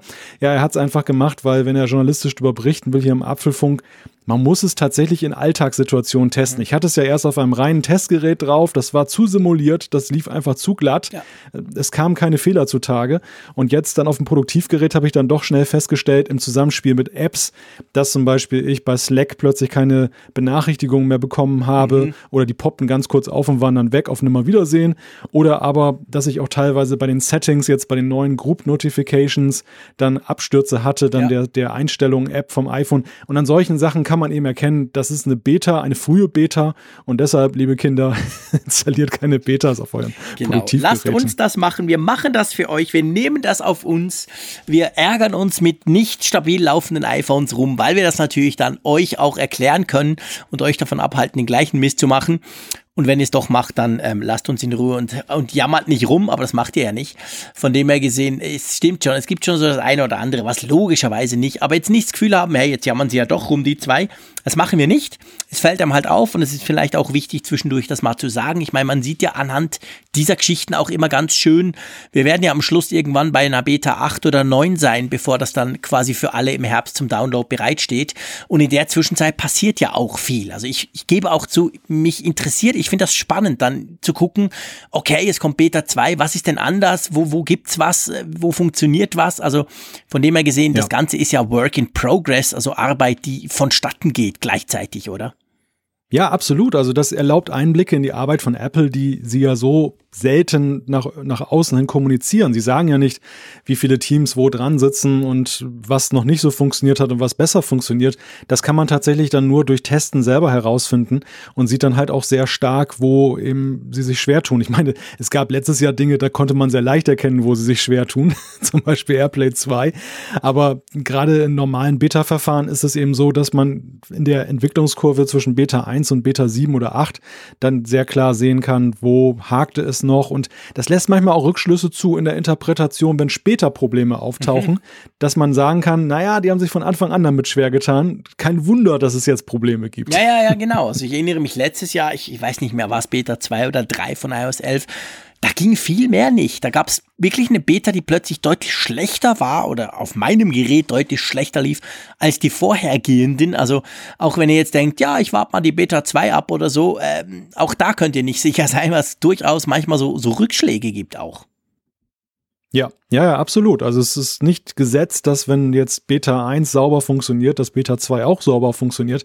Wir haben es auch schon erlebt, dass dann die zweite Beta, weil an vielen Stellen nachjustiert wurde, plötzlich dann fundamental überhaupt nicht mehr funktionierte an vielen Sachen und da musste man erst Beta 3 und 4 abwarten, bis man mal wieder normale Stabilität in sein System ähm, gesehen hat. Also das, das kann durchaus passieren und ja, also mich interessiert ja jetzt vor allem erstmal, lieber Jean-Claude, was ist denn deine Lieblingsfunktion bislang bei iOS 12? Gute Frage, mit der du mich natürlich kalt erwischt. Nee, es ist, es ist tatsächlich so, dass, das tönt jetzt vielleicht ein bisschen blöd, das habe ich schon gesagt, letzte, letzte Woche, glaube ich. Es sind schon die Benachrichtigungen. Also es sind diese, diese geschachtelten Benachrichtigungen und die Möglichkeit, direkt in der Benachrichtigung zu sagen, will ich weniger sehen, will ich vielleicht gar nicht mehr sehen das schätze ich als Benachrichtigungsfreak wirklich sehr. Finde auch, dass das recht gut funktioniert. Also der Teil funktioniert bei mir gefühlt wirklich gut. Also das gefällt mir sehr. Was noch gar nicht so zumindest bei mir funktioniert, ist diese Statistikgeschichte, weißt du, wo du siehst, wow, krass, der Frick immer auf, IT, äh, immer auf Twitter und so. Das Ding ist meistens leer, da muss ich ein paar Mal klicken und nochmal klicken und ein bisschen warten und ein bisschen hin und her und irgendwann macht das dann mit der Statistik. Also das ist irgendwie noch nicht so ganz das. Ähm, und schon, also es gibt schon so Dinge, wo ich dann denke, ja, wenn dann, dann die Apps auch noch unterstützen, dann wird's dann schon auch spannend. Gerade so mit diesen automatischen, zählt er, glaube ich, zu Siri. Also er macht ja so Vorschläge. Er sagt dir dann irgendwann, mhm. hey, schick doch dem eine SMS oder ruf doch den zurück oder so. Das ist eigentlich recht praktisch, finde ich. Meistens habe ich es aber schon gemacht, was er mir da vorschlägt. Aber ähm, wenn ich mir jetzt überlege, dass das vielleicht Apps dann auch können, diese Funktionalität quasi so ein bisschen analog überlegen und hey, du kannst doch das und du hast doch jetzt gerade das gemacht, dann müsstest du das noch tun. Das finde ich, das ist recht so, das könnte recht spannend werden. Ja, habe ich ja nicht gesagt, ne? Also beim letzten Mal, dass Siri Shortcuts noch interessant ja, wird. Ja, stimmt, das war genau das. Ja, du hast recht. Siehst du jetzt eine Woche später? Ja, ja genau. Also das, ja, Siri, das Siri Shortcuts ja, Siri Shortcuts ist noch ein ungelegtes Ei. Das muss man ganz klar ja. sagen. Das wird sich nachher erst zeigen im Herbst, wenn iOS 12 dann auch eben dann als Release erscheint für alle, äh, was denn daraus wird. Wenn du mich fragst, was, was mir jetzt mhm. imponiert, ich bin ein bisschen hin und her gerissen. In der Tat zwischen diesen Benachrichtigungen ganz klar, das ist für jeden, der viele Push-Notifications kriegt, äh, erstmal eine tolle Sache und auch die plakativste Sache, ja, genau. weil du gleich ja siehst, oh, da ist etwas wohlgeordnet, was vorher das, das reinste Chaos war. Ganz klar. Ähm, aber was ich auch klasse finde, ist diese Geschichte mit der Geschwindigkeit. Und das auf dem iPhone 10. Man sollte ja meinen, auf dem iPhone 10, da merkst du ja gar nichts. Stimmt. Das, das betrifft ja nur Altgeräte. Aber wenn ich jetzt die Kamera-App öffne, ich stelle jetzt erst fest, wie langsam die vorher war, obwohl mir das vorher gar nicht so vorkam. Ja, du hast recht. Ja, das ist wahr. Was mir aber lustigerweise immer wieder passiert, vielleicht hast du das auch, ich, ich das mag jetzt an der schnelleren Geschwindigkeit, an der kürzeren Verzögerung liegen, ich, ich, ich aktiviere immer wieder versehentlich die Taschenlampe. Keine Ahnung warum. Ich komme da irgendwie dran oder so. Das ist mir vorher nie passiert. Ist mir jetzt diese Woche wieder mehrmals, dass die Leute sagen, du in deiner Tasche leuchtet was. Und ich dann so, hä? Oh ja, tatsächlich, da ist die Tat. Drum ist der Akku immer so schnell leer. Also keine Ahnung, irgendwie, das, das ist mir früher wirklich nie passiert beim iPhone 10. Und man hat ja auf dem, auf dem Lockscreen diesen Shortcut, eine Seite Kamera, andere Seite eben diese, diese, diese, diese Taschenlampe, die ich durchaus ab und zu in der Nacht oder so brauche. Aber das ist was, was mir auffällt. Vielleicht ist das der Geschwindigkeit geschuldet, dass das Ding jetzt einfach so wahnsinnig schnell startet. Und vorher war es nicht. Aber es ist schon so, dass, dass das Geschwindigkeitsthema ist eigentlich erstaunlich beim schnellsten, modernsten, neuesten iPhone, dass es sogar dort einen Effekt hat. Ich meine, wenn ich das jetzt auf ein iPhone 6 installiert hätte und dann ja, wie Apple verspricht, schneller wäre, okay. Aber es ja. ist so tatsächlich, sogar das, das neue iPhone ist schneller. Das ist schon erstaunlich. Das ist absolut beeindruckend, zumal ja auch gerade wir beide immer wieder gesagt haben in der Vergangenheit, was bringt uns der schnellere Prozessor? Mhm. Die Apps sind doch heute schon so ja, super genau. schnell. Das, das trifft doch nur irgendwelche Pro-Apps. Das ist ja unsere Aussage immer gewesen. Und dann stellt man plötzlich fest, nö, auch System-Apps, die man schon als schnell empfunden hat, können noch viel schneller mhm. gehen. Und das ist, denke ich, im Alltag der Nutzer Vielleicht eine Sache, die die wenigsten so langfristig bemerken werden, aber auf jeden Fall, die sie am Anfang, denke ich, bemerken ja. werden, wenn es einfach dann wesentlich schneller geht, wenn ich ein Foto schießen Fällt möchte. Fällt sofort auf, das ist definitiv genauso. Man gewöhnt sich natürlich dann dran und dann ist es quasi wieder der Normalfall. Aber wenn du das Update machst, dann später, dann wirst du das wirklich merken, sogar auf den neuen iPhones. Das ist eigentlich schon spannend. Lass uns bei iOS 12 vielleicht noch so ein paar Sachen hervor nehmen, die ja jetzt quasi eben noch so im Lauf der Zeit äh, ans, also entdeckt wurden. Zum Beispiel die Wetter-App. Die hm. zeigt ja jetzt die Luftqualität an. Wie ist denn so die ja. Luftqualität bei dir im hohen Norden, lieber Malte? ich gucke jetzt mal live nach. Genau, ich, guck, ich mach das Gleiche. Ich bin auf das Feature gestoßen durch Zufall. Also ich habe es gar nicht gelesen im Netz, sondern ich habe es dann wieder in der App entdeckt, weil ich auch mal alle Apps so ein bisschen durchgeguckt mhm. habe, hat sich was verändert. Und mir fiel in der, in der, in der Wetter-App auf, dass ich so dachte, hm, irgendwie ist hier doch eine Zeile mehr, wenn ich hier so runter scrolle. Irgendwas ist hier doch neu. Und dann fiel mir eben auf, dass die Luftqualität angezeigt wird. Die zeigt hier aktuell einen Luftqualitätsindex von 65 an und die Luftqualität ist moderat was mich natürlich ein bisschen grämt, weil hier haben wir doch eigentlich besonders frische, äh, gute Luft. Das ist jetzt spannend. Ist ja schön, dass wir das live machen. Ihr wisst, liebe Hörerinnen und Hörer, der Apfelfunk ist live in dem Sinne, dass wir Dinge einfach live machen und nicht sprechen und nicht schneiden. Also, aber mir fällt auf, ich habe das nicht. Das gibt's in der Schweiz nicht. Ja, das stimmt, das stimmt. Ich habe doch mal in Lugano geguckt. Da wird's mir auch nicht angezeigt. Das, das scheint irgendwie nicht überall zu sein. Ja. Jetzt gucke ich mal bei Wien. Nee, Wien ist es auch nicht. Ich schaue mal Frankreich nichts. Bei Hannover sagt er mir wiederum, das ist auch interessant, das ist auch eine Neuerung. Du hast ja oben den Ortsnamen mhm. und dann hast du in der Regel ja darunter bewölkt oder sonnig ja, und genau. so weiter und dann kommt die Zahl. Und bei Hannover zeigt er mir jetzt an, statt irgendeiner Statusangabe, ob es bewölkt ist, ungesunde Luft für empfindliche Gruppen. Das heißt, die Luftqualität, wenn sie ganz schlecht ist und die liegt dort momentan bei einem Luftqualitätsindex von 41, oh.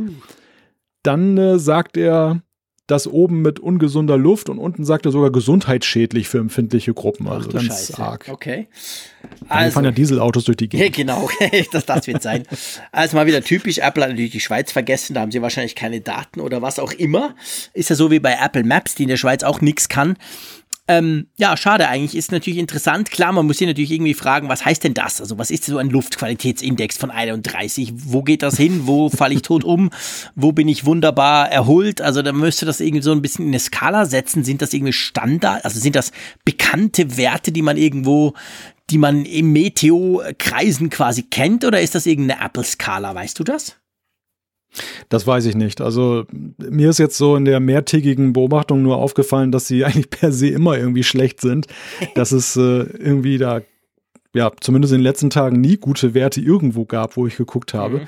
Es, es schwankte allenfalls zwischen dieser gesundheitsschädlich äh, Warnung und halt moderaten Ergebnissen, aber ich habe nie irgendwas Gutes gesehen. Ja, ja und da frage ich mich natürlich, wie sieht es denn dann aus, zum Beispiel in Peking oder so, wo man dann so Smog hat an einigen Tagen. Ja, das, äh, gut, das kannst du ja jetzt ausprobieren. Kannst du ja mal Peking eingeben, mal gucken, wo das, wo das hinspringt, das Ganze. Aber ist natürlich grundsätzlich eine gute Idee, auch, auch so, um die Leute ein bisschen zu sensibilisieren drauf, quasi, zum so ein bisschen, dass man halt vielleicht merkt, aha, da ist irgendwas anders, oh, okay, vielleicht ist es die Luftqualität. Oh, ich muss gerade schmunzeln. Ja? Ich bin jetzt gerade bei New York. Dort wird mir tatsächlich gesagt, Luftqualität gut. Gut. Nein, Skandal, kann ja nicht sein. Und Frankfurt gesundheitsschädlich. Oh oh, oh, oh, oh, oh. Also das müssen die doch beheben, bis wir kommen in zwei Wochen, ja, liebe Freunde. Definitiv. Es geht dann gar nicht, dass wir da rumhusten. Aber was, was sagt denn Peking? Ja, da müsste ich jetzt Peking erstmal hier ja, anstellen. Das habe ich jetzt natürlich. Peking, ja, moin, ich mache das. Peking, Peking, China. Zack. So, da ist ja jetzt Tag. Ha, da hat's keinen. die wissen schon warum. Klar. Die wissen, warum sie das nicht machen. Genau, das wollen die nicht.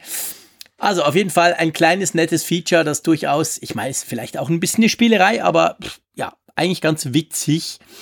Weniger witzig finde ich, wenn ich am Telefon belästigt werde, lieber Malte. Also nicht von dir natürlich. Aber ähm, es gibt ja doch immer wieder diese ganzen Spam und Nachrichten-Spam, aber auch eben Telefonanrufe, die man nicht möchte. Da wurde jetzt auch irgendwas verbessert in iOS 12, gell? Genau. Telefon- und Nachrichten-Spam ist ja ein Dauerthema in den letzten Jahren gewesen. Apple hat ja verschiedentlich schon Funktionen nachgeliefert, um dieser diesem Ärgernis irgendwie Einhalt zu gebieten. Das, das ging ja unter anderem auch dorthin, dass dann eben dann versucht wird herauszufinden, wer ist der Anrufer oder woher ruft er an, dass dann der Ort angezeigt wird. Das war, glaube ich, letztes oder vorletztes Jahr ein neues Feature. Und jetzt gibt es eine neue API, eine neue Entwicklerschnittstelle, dass da auch Melde-Apps in Aktion treten können. Das heißt, man kriegt einen Anruf und man sieht gleich, aha, das ist so diese typische Nummer, wo irgendein Telefonverkäufer dran ist, der einem was Böses will. Oder man kriegt irgend so eine SMS, wo drin steht, man hat irgendwie eine Milliarde Euro gewonnen, man muss dann nur 100 Euro für überweisen, damit man sie kriegt. Und dann kann man da drei Punkte anklicken und ähm, antippen und kann dann an eine Melde-App, die beispielsweise das gleich in Deutschland der Bundesnetzagentur mitteilt oder sonst wem, dann das übermittelt. Tja. Gut, die Apps muss es natürlich zuerst mal geben. Die Apps muss man zuerst auch installieren. Also quasi, das ist erstmal eine Schnittstelle. Die ist jetzt, die sind jetzt quasi noch nicht schon dabei, diese Apps. Aber da gibt es ja verschiedene Apps auf verschiedenen Märkten, wo genau da ein bisschen helfen sollen gegen diesen Spam. Von dem her baut da jetzt Apple, denke ich, eine nützliche Funktion ein. Hörst du dein Baby mit den AirPods ab, seit du iOS 12 drauf hast? ich bin tatsächlich im Überlegen. ja, es geht um Live-Listen, eine Funktion, wo du ja eigentlich ähm, dein iPhone als soll ich sagen, Spionagetool oder, oder wie soll man dem sagen? Eigentlich als Mikrofon irgendwo hinlegen kannst und die AirPods übertragen das dann. Habe ich das richtig verstanden? Ja, also diese, diese Funktion kommt ja eigentlich aus einem sinnvollen und nützlichen Kontext heraus, nämlich dass man in der Vergangenheit schon sein iPhone verbinden konnte mit Hörgeräten, mit bestimmten. Und dass man diese Hörgeräte dann, wenn man jetzt dann Beeinträchtigung hat des Hörvermögens, dann verbinden konnte und konnte dann letztendlich dann vom iPhone da einspielen und äh, ja, umgekehrt glaube ich, konnte man auch irgendwas damit machen. Also es war auf jeden Fall schon irgendwo da, diese Verbindung da und mhm. jetzt erweitert die sich halt dahingehend, dass man eben auch die AirPods dann als Abhörinstrument nehmen kann. Das, das iPhone ist das Mikrofon, Beispielsweise, man hat jetzt irgendwie so eine klassische Meeting-Situation und äh, der Meetingtisch ist aber riesig lang und vorne nuschelt einer rum ohne Lautsprecheranlage. Dann könnte man zum Beispiel sein iPhone vorne hinlegen. Man kann sich ganz bequem in die letzte Reihe setzen und hört trotzdem so, als wenn man direkt vor dem Referenten sitzt. Das ist so ein positives Nutzungsszenario. Ja, schlaue Idee. Das heißt, im nächsten langweiligen Meeting, wo ich ja eigentlich Musik hören will, tue ich so, lege das iPhone hin im Sinn von, ja, verstehe ich dich besser, Chef. Und in Wirklichkeit höre ich mir meine Lieblingsplaylist an. Das werde ich gleich mal ausprobieren. Da muss natürlich der Chef zuerst wissen, dass es diese Funktion gibt. Sonst äh, ist es ein bisschen peinlich. Aber nee, okay, also Spaß beiseite. Das ist tatsächlich eine ganz spannende Funktion in Zusammenspiel oder im Zusammenhang mit den AirPods. Es funktioniert nur mit den AirPods. Also andere Bluetooth-Kopfhörer können das im Moment nicht, oder? Nein, das ist in der Tat eine reine AirPods-Funktion und mir scheint es so zu sein, als wenn das so ja, so eine Art Mitnahmeeffekt mhm. ist. Also das jetzt irgendwie, dass das, dieses Feature taugt jetzt ja wenig dazu, so ein Highlight-Feature zu sein. Und deshalb wird sich, glaube ich, keiner mehr oder weniger ein iPhone und die AirPods kaufen. Aber die Möglichkeit ist halt technisch da und Apple hat dann gesagt, ja, kann man mal machen. Und äh, der eine oder andere wird zu schätzen wissen. So, so sehe ich das an. Mhm. Und deshalb glaube ich, ist es auch jetzt erst mit einer Woche Verzögerung so wirklich nach oben gekommen. Ja, genau. Gut.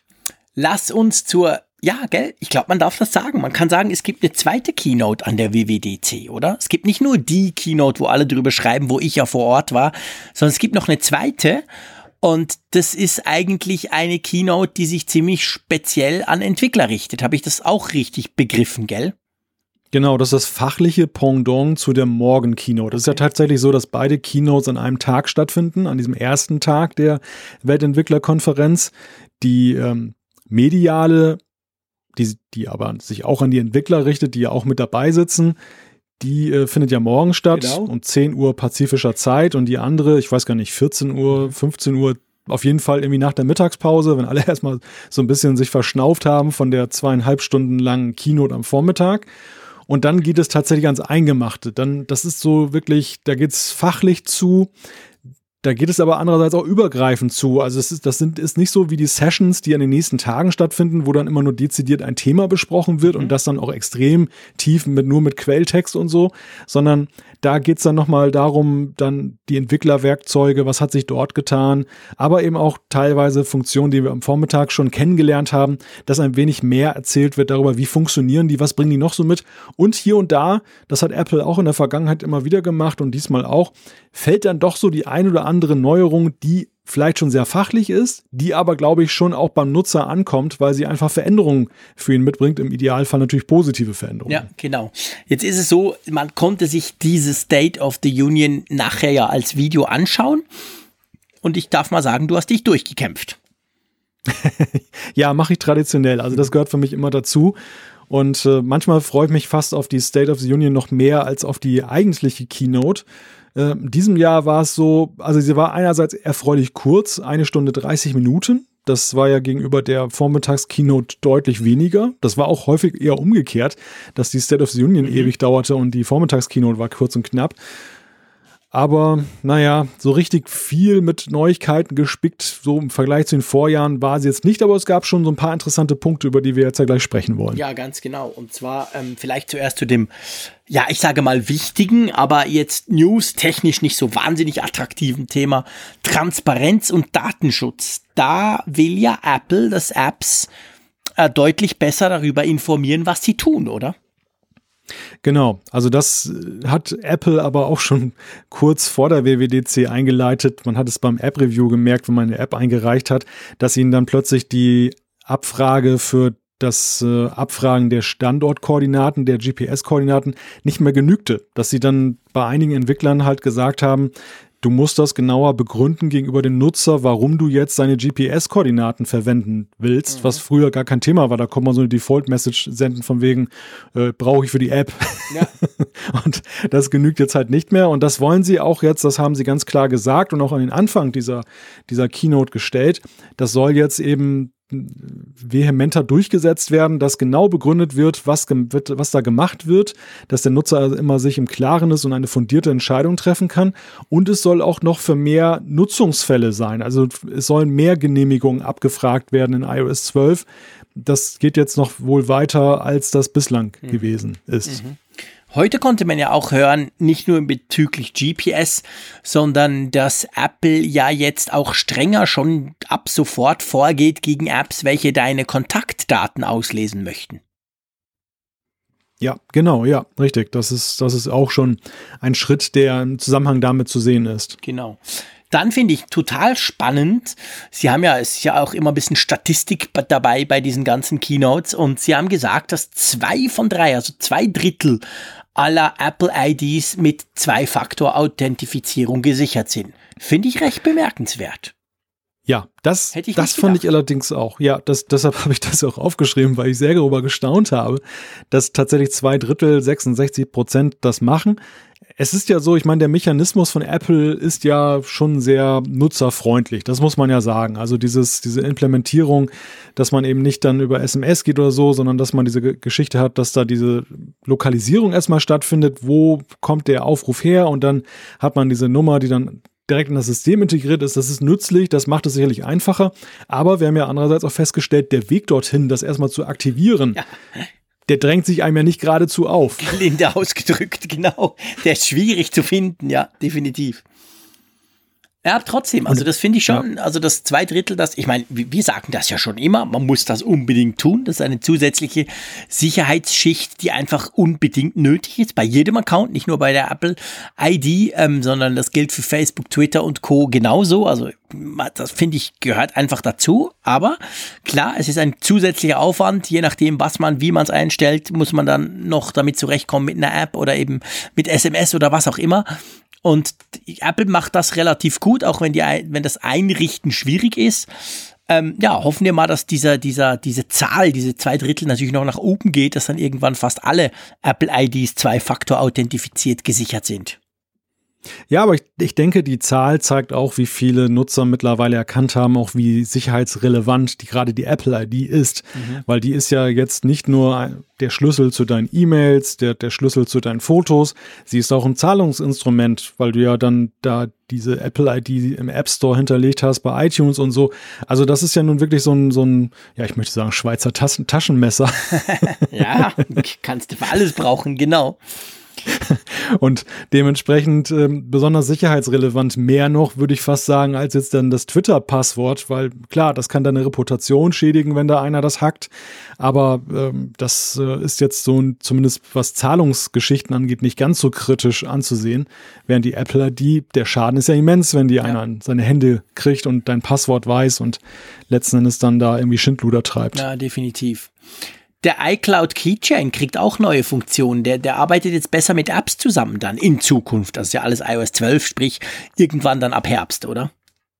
Ja, richtig, genau. Also Entwickler sollen jetzt diese Passwortvorschläge, die man ja zuweilen schon dann bei Websites in Safari angezeigt bekommt, wenn man dann so ein Login anlegt, auch das soll jetzt dann in Dritt-Apps möglich sein ja, das ist insofern ganz praktisch, weil diese Vorschläge von Apple ja doch auch eben sehr stark beherzigen, wie Passwörter idealerweise angelegt werden und zugleich ja die Möglichkeit besteht, das auch in diesem Keychain, in diesem Schlüsselbund zu sichern, dass man also das nicht nur nicht nur einen Vorschlag bekommt, einen guten, der dann sehr kryptisch ist, sondern das auch gleich abgespeichert weiß und äh, das wollen sie jetzt auch Drittentwicklern dann nutzbar machen.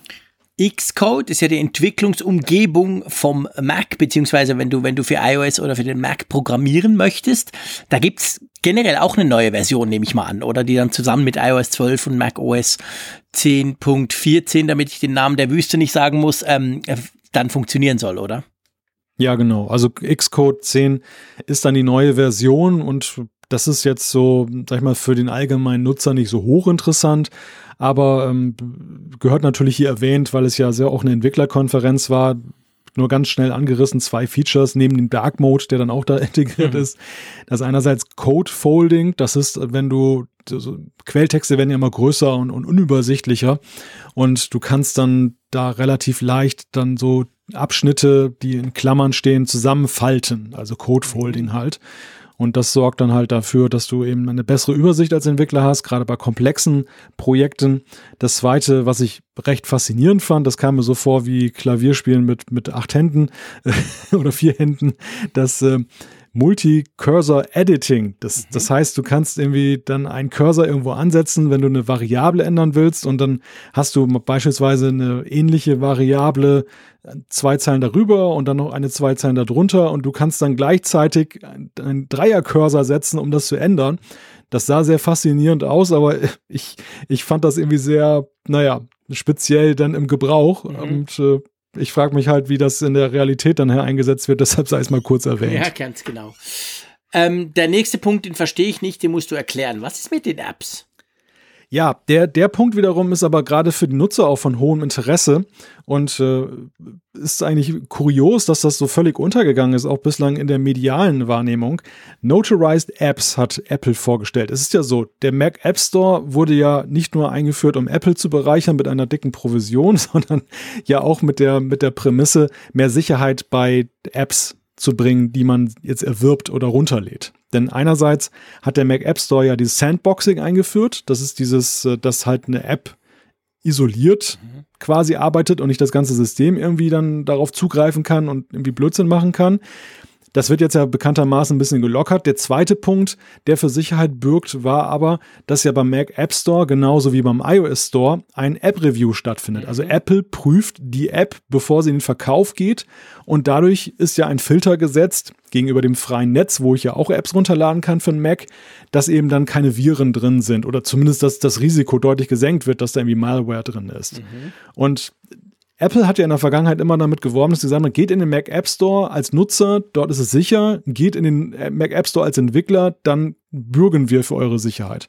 Und jetzt haben sie eine Art Zwischenmodell vorgestellt, dass Entwickler auch ihre Apps an Apple geben können zur Prüfung, also sozusagen fast notariell. Mhm. Dann kriegt das ein Zertifikat und in äh, macOS Mojave ist es dann halt so, dass diese App dann halt überprüft wird mit Apple. Also sie, der, der, Entwickler kann sie weiterhin frei verkaufen im Netz. Er muss nicht in diesen Mac App Store so. reingehen. Und trotzdem gibt es einen Malware-Schutz dahingehend, dass Apple halt dieses, sag ich mal, Siegel vergibt. Jetzt grob gesagt, dass das halt malwarefrei ist und geprüft ist von ihnen. Und ja, da profitieren beide Seiten von der Entwickler natürlich, was die Reputation angeht, aber Apple eben auch, weil sie dieses Problem etwas entschärfen können, was sie immer wieder beim Mac haben, dass ja doch durchaus da doch mal Malware aufkommt, also irgendwelche Schadsoftware. Ja, und vor allem ist es natürlich spannend, weil der Entwickler ja quasi eben doch, das haben wir auch schon diskutiert, er hat ja Einschränkungen im Mac App Store, was durchaus den einen oder anderen dazu bewegt, zu sagen, nee, ich kann meine App nicht im Mac App Store quasi publishen.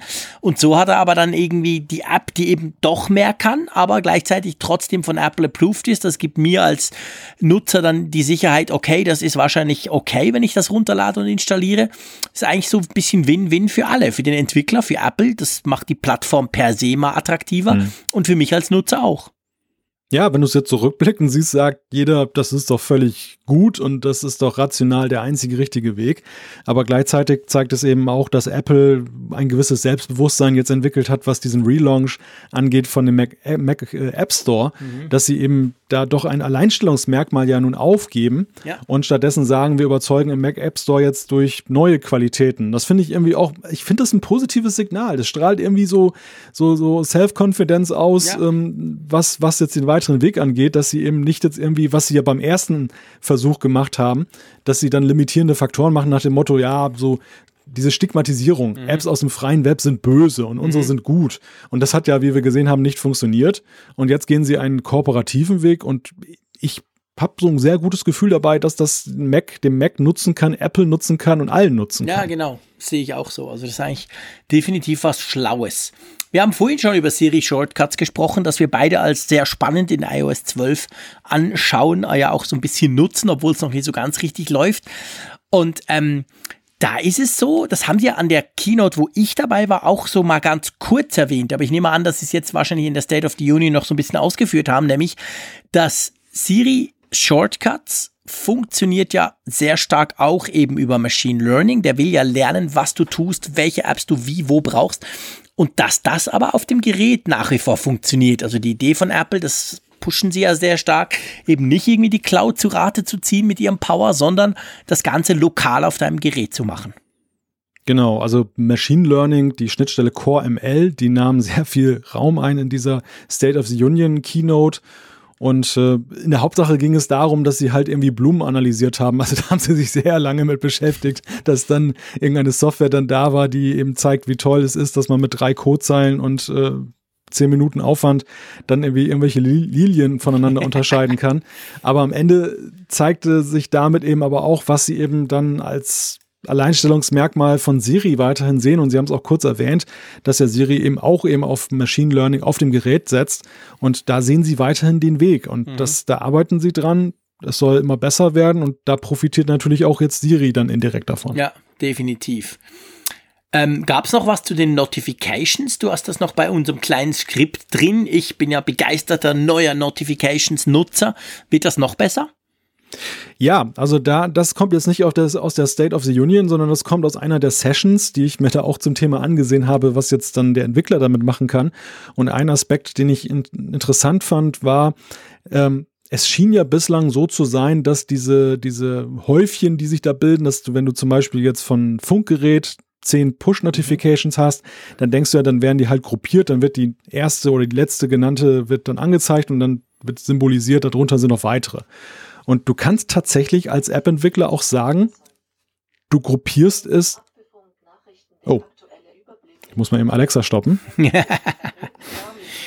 Für einmal nicht Siri, die dazwischen quatscht.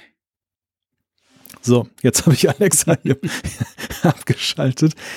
Ähm, es ist so, dass du als Entwickler sagen kannst, dass du ein, eine Bezeichnung mitschickst bei deinen Push-Notifikationen, dass du pro App tatsächlich mehrere Stapel bilden kannst. So. Beispielsweise, du hast eine App, die, die sendet sowohl jetzt zum Thema weiß ich nicht, Updates etwas und zum Thema Bananen und dann kannst du sagen, gruppiere die Bananen-Notifikation und gruppiere die Updates-Notifikation. Cool. Und das finde ich halt auch sehr nützlich. Ja, vor allem natürlich für News-Apps zum Beispiel, wo du, wo du, da kannst du ja je nach App die Sportnachrichten aktuell, also quasi abonnieren als Push-Mitteilung, dann die Breaking News und so weiter. Und je nach, je nach Redaktion pushen die ja mehrmals am Tag. Und so hättest du es dann quasi zusammen. Kannst sagen, das sind alle die Sportnachrichten, ein Klapp, dann gehen die auf und das andere sind halt irgendwie die, die Breaking News oder so. Das finde ich sehr praktisch. Das ist in der Tat eine, eine gute, ja. gute Sache. Ja, wirklich. Ähm, gell, also OpenGL, das gibt es eigentlich nicht mehr, oder? Das war ja jetzt so diese Grafikschnittstelle viele Jahre lang. Das wird jetzt definitiv durch Metal abgelöst. Das war ja auch an der, an der normalen, sage ich mal, Keynote, wurde ja das Wort Metal immer wieder erwähnt. Richtig, und OpenGL kommt da gar nicht mehr vor im Sprachgebrauch. Und sie haben jetzt am Nachmittag dann auch tatsächlich offiziell gesagt, dass jetzt dann OpenGL als ausgemustert gilt. Es wird aus Kompatibilitätsgründen noch eine Weile unterstützt werden. Man kann davon ausgehen, wahrscheinlich zwei, drei Versionen auf jeden Fall. Aber die Entwickler haben jetzt ein klares Zeichen bekommen. Die Würfel sind gefallen. Metal ist die Zukunft. Und äh, ja, das ist halt protokollarisch auch sicherlich eine Erwähnung wert. Passend zu dem Thema ist es so, wir haben ja auch schon drüber gesprochen von diesen Multi-GPUs, also wo du quasi mehrere Grafikkarten haben kannst. Werden die jetzt besser unterstützt oder gibt es das jetzt endlich mal? Sie haben da so ein Showcase gezeigt, wo sie dann Raytracing mit ja, mehreren genau. externen GPUs gemacht haben. Da haben sie dann so drei, vier Kästen angeschlossen und haben das dann mal durchgerechnet und dann konnte man eben sehen, so Original-Grafikkarte im MacBook und dann im Vergleich, wenn dann so drei Power äh, Grafikkarten noch mitarbeiten. Das war sehr, sehr beeindruckend. Natürlich auch sehr speziell, aber das äh, wird sicherlich manchen Pro-Nutzer freuen, dass das eben so integriert ist und sie wollten damit halt eben auch zeigen, dass es geht, dass es wirklich super integriert ist. Also das ist sicherlich auch an das Pro-Lager eine wichtige Nachricht. Jetzt letzter Punkt, ähm, bevor wir dann zur Umfrage der Woche kommen, ist, das ist dir aber ja wahrscheinlich, also mir ist es sofort aufgefallen, bei iOS 12 auf dem iPhone 10 ist Face ID viel schneller. Und das hängt mit, mit, mit auch Verbesserungen zusammen, oder? Ja, also am Nachmittag kam da die, die Auflösung, dass in AR-Kit 2 dann eben auch sehr viel Augenmerk darauf gelegt wurde, die Gesichtserkennung zu verbessern. Das äh, freut natürlich den AR-Nutzer, aber das hat eben irgendwie indirekt auch Auswirkungen auf Face ID. Und äh, dahingehend, das habe ich festgestellt, dass wenn ich zum Beispiel im Auto in meiner Halterung mhm. da an den, an den Lüftungsschlitzen dann der, der, der Belüftungsanlage da, da mein iPhone hängen habe. Da war es bislang so, tagsüber während der Fahrt der hat mich nie erkannt. Das ist so ein bisschen nicht so direkt auf mein Gesicht gerichtet und das hat nie funktioniert. Und das geht jetzt dermaßen schnell und akkurat, das, das ist wirklich herausragend. Das ist natürlich eine Aufhebung von einem empfundenen Nachteil, dass Face ID halt Touch ID so ein bisschen hinterherhinkt, mhm. wenn es jetzt so verbessert wird durch ja. Software. Ja, das ist wirklich clever. Das ähm, würde eben zeigen, dass vor allem die Software da noch verbessert werden kann und der Sensor an und für sich ja schon sehr schnell oder sehr gut ist. Ähm, ja, spannende Geschichte. Also man sieht, es ist die WWDC ist eben längst nicht nur ja die Keynote, die wir alle sehen konnten, sondern es sind ja vor allem die Sessions, vor allem die Diskussionen und eben auch dieses State of the Union. Danke Malte, hast du dich da quasi durchgekämpft. Für mich wäre das wahrscheinlich ziemlich langweilig gewesen, weil ich nichts verstanden hätte. Aber ähm, gut, lass uns da mal einen Punkt machen. Einverstanden? Ja, sehr gerne. Lass uns zur Umfrage der Woche kommen. Natürlich wie immer traditionellerweise zur Umfrage von der letzten Woche. 1571 Leute haben mitgemacht, stand jetzt spät in der Nacht. Das ist natürlich super cool. Und wir haben ja die relativ allgemeine Frage gestellt, wie bewertest du die Neuigkeiten der WWDC? Letzte Woche, klar, drei Tage nach der WWDC war das die Frage. Ja, und wie würdest du das so zusammenfassen? Im Großen und Ganzen eigentlich gut, oder? Ja, überwiegend positiv, würde ich jetzt einfach mal sagen. Ja, definitiv. Also wir haben mit 45,1 Prozent am meisten, die einfach schreiben, gut. Dann haben wir 26,4 Prozent mittelmäßig. Da kann man natürlich sagen, ja, ist ja immerhin nicht negativ, also auch. Und dann doch fast 12 Prozent, die sagen sehr gut. Ja, und schlecht eigentlich nur 4 Prozent. Also von dem her gesehen, so im Allgemeinen okay, aber man darf sich auch sagen, jetzt nicht gerade überschwänglich, oder? Nicht überschwänglich, aber gemessen an den Neuigkeiten, die wir gesehen haben und verglichen eben mit den Vorjahren, dass es jetzt ja nicht so eine große Aha- Keynote war, was die Neuigkeiten anging, mhm. ist das schon sehr positiv. Ja. Also es, es zeigt, denke ich, dass die Nutzer doch sehr wohl es zu schätzen wissen, wenn eben ja, an den Fundamentals gearbeitet wird, an den Grundlagen, dass das jetzt nicht äh, erstmal jetzt, gut, wir haben natürlich ein sehr fachliches Publikum auch. Wir haben ein ja, Publikum, was ja nun sich mit Apple mehr auskennt und, und intensiver damit befasst ist, als vielleicht andere Nutzer, die uns nicht hören. Aber dennoch, also ich finde das einfach ein positives Signal, dass das so gesehen wird, dass dann eben jetzt nicht nur auf die Schlagzeilen geguckt wird und äh, ich denke, da kann diese, diese Keynote ganz gut mit leben, mhm. mit diesem Ergebnis. Ja, definitiv, das denke ich auch. Wir haben natürlich wieder eine Frage, die auch nochmal quasi auf die WWDC zurückgeht, aber dann schon ein bisschen mehr ins Detail, oder? Genau, wir wollen jetzt genau wissen, welches Betriebssystem-Update, welche neue Betriebssystemversion interessiert euch am meisten oder worauf freut ihr euch am meisten? Und ja, ich denke, das ist kein Geheimnis, dass das Duell natürlich vor allem zwischen zwei Antwortoptionen vermutlich geschlagen wird. Genau, wahrscheinlich zwischen iOS 12, dem eigentlichen Star, so wurde es ja auch genannt, und aber natürlich eben auch Mac OS Mojave, also der Mac OS Version, wo wir zwei ja vor allem sehr begeistert davon waren. Es soll ja vereinzelt auch ähm, Tagesanzeiger-Redakteure geben, die die WatchOS 5 besonders schön finden. Genau, ja, ganz genau. Und es gibt, glaube ich, niemanden, der tvOS 12 spannend findet, aber hey, whatever. Es gehört natürlich dazu, es wurde schließlich vorgestellt. Also ihr könnt auch sagen, hey, für mich das Highlight war, der, war der, die kleine Fernsehbox. Ja, und dann haben wir noch eine, noch, noch, noch eine vierte, vierte Möglichkeit, gell? Eine fünfte sogar. Ja, irgendein Spaßvogel hat hier eingetragen, das nächste Windows-Update. Ja, das wohl wieder war, genau. Aber kann ja sein, dass ihr sagt, hey komm, das interessiert mich alles nicht, der Mist. Oder ihr sagt, ne, auf gar keiner, ist mir doch wurscht, ich installiere sowieso keine Updates. Das könnt ihr natürlich auch. Und dann wissen wir nächste Woche so ein bisschen, wo eure Präferenzen liegen. Jetzt natürlich vor allem von dem, was eben da vorgestellt wurde von Apple selber. Ja, du, ich glaube, wir haben noch ein bisschen Zeit fürs Feedback. Lass uns doch noch irgendwie zwei oder drei davon diskutieren, die sich nämlich auch passend zur Sendung ja auch um die WWDC beziehungsweise um diese ganze Geschichte drehen. Äh, ist es okay, wenn ich gleich mal anfange?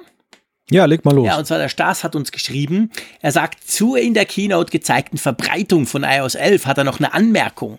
Wir haben ja darüber gesprochen, dass der in Anführungszeichen niedrige Prozentsatz, was waren es, waren glaube ich 82 Prozent, ähm, und er meint, es könnte ja auch mit der langen Lebensdauer von Apple-Geräten zusammenhängen, dass die nur in Anführungszeichen bei 82 Prozent liegen. Er sagt zum Beispiel, bei uns im Haushalt sind von insgesamt sieben iOS-Geräten auch drei im Einsatz, die gar kein Update auf iOS 11 angeboten bekommen.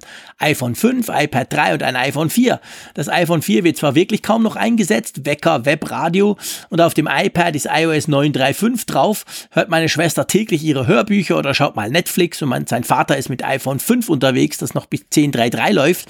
Also, wenn die gezeigte Statistik alle noch verwendeten Geräte einschließt, dann sind 82 doch durchaus gut. Wenn da allerdings nur Geräte abgebildet wären, die iOS 11 theoretisch unterstützen, dann wäre das für Apple-Verhältnisse etwas schlechter.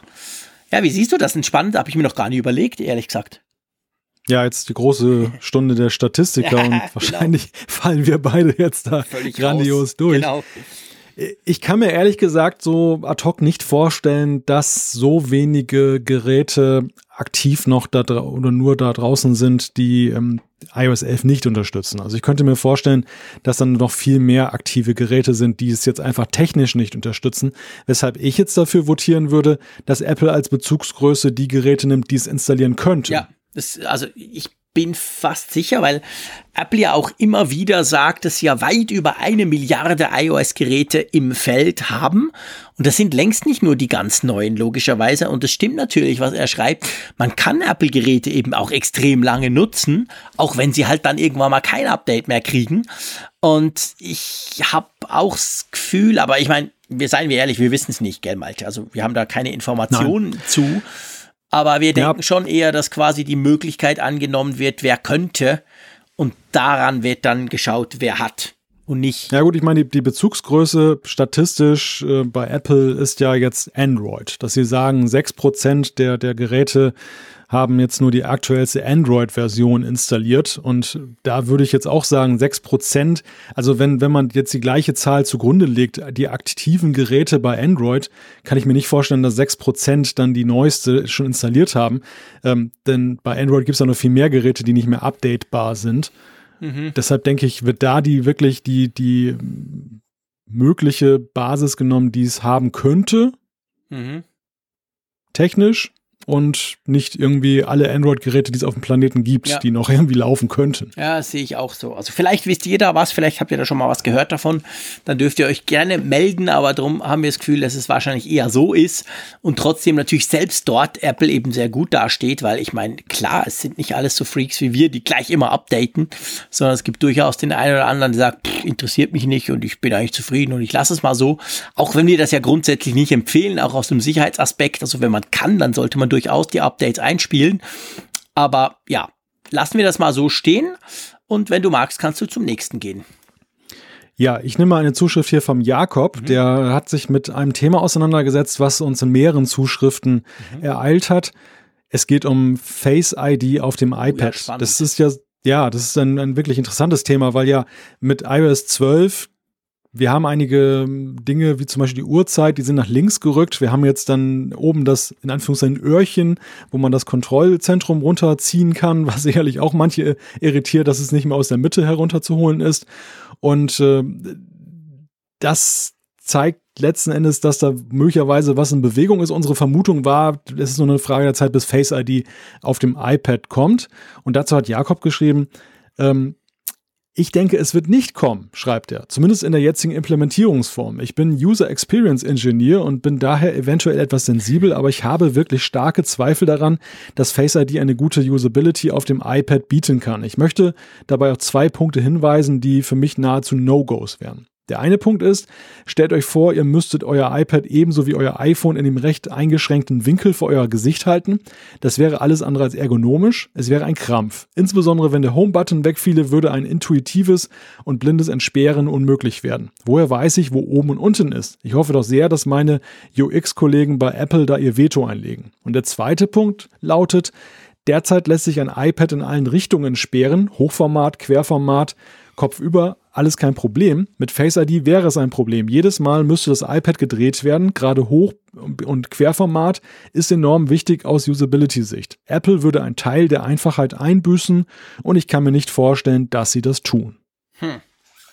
Spannend, Jakob, muss man definitiv sagen. Es sind sehr spannende Überlegungen. Ähm, so begeistert ich ja von randlosem Display und möglichst viel Fläche ja bin. Aber das hat schon was, was er da schreibt, oder? Also ich meine, das stimmt natürlich beim iPad. Ich ertappe mich manchmal selber dabei, dass ich das iPad ziemlich lang völlig verkehrt, also was heißt eben verkehrt rum? Es gibt ja eben schönerweise kein verkehrt, aber dass der Homebutton halt dann oben ist oder so, einfach weil es mir nicht auffällt und weil es mich ja auch nicht stört. Er dreht ja mit. Und das ist schon noch ein Argument, oder wie siehst du das, Malte? Ja, definitiv. Und man muss ja eines sehen, und erst durch Jakobs Zuschrift ist mir das nochmal wirklich ganz bewusst geworden dass ja das iPad ja auch eine viel ausgeprägtere Kultur des Querformats hat. Ja, genau. Es gibt ja viele Apps auf dem iPad, die das Querformat unterstützen. Mhm. Gerade so im, im E-Paper-Bereich ist es ja auch sehr ver verbreitet, weil ich dann auch dann ohne ständig zu zoomen dann Seiten lesen kann.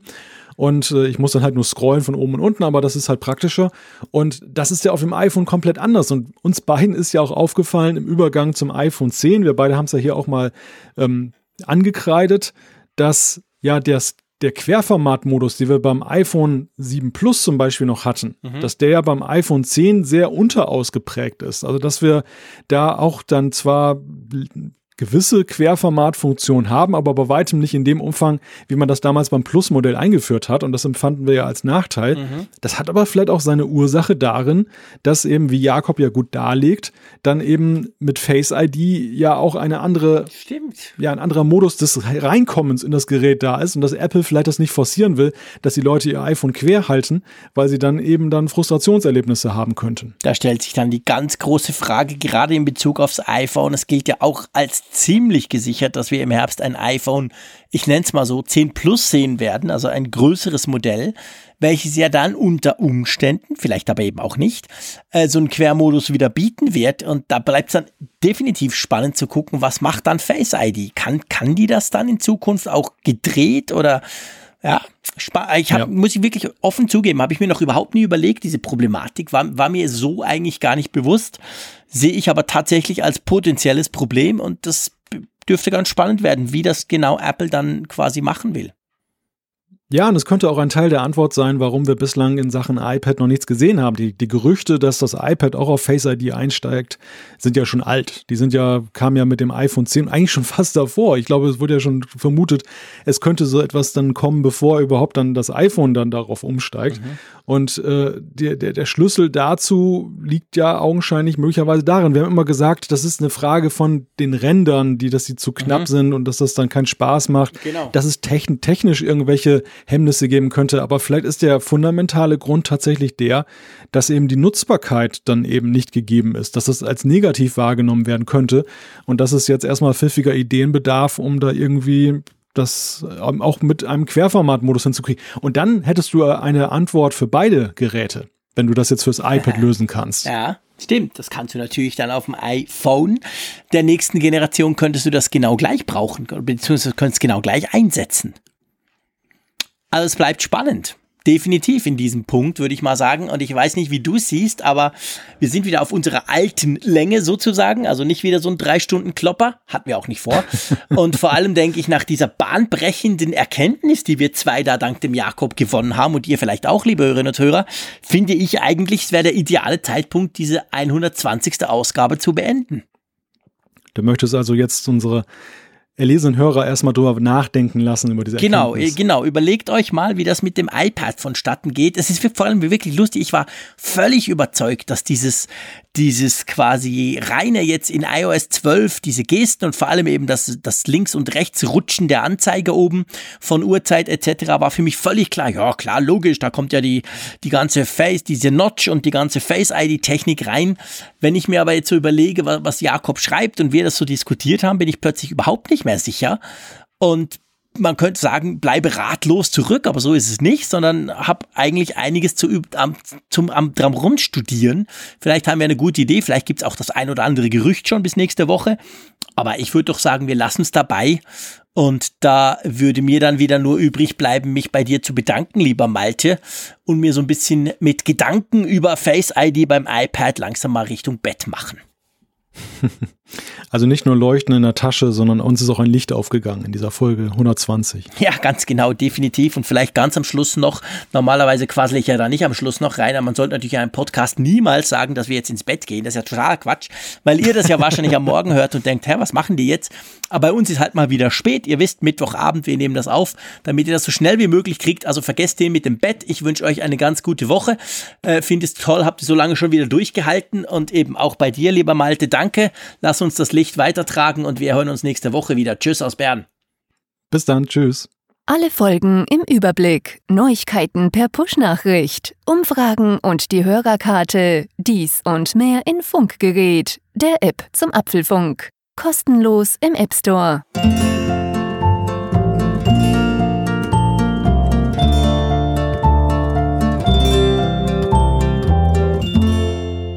Apfelfunk, der Podcast über Apple-Themen. Mehr Infos unter www.apfelfunk.com.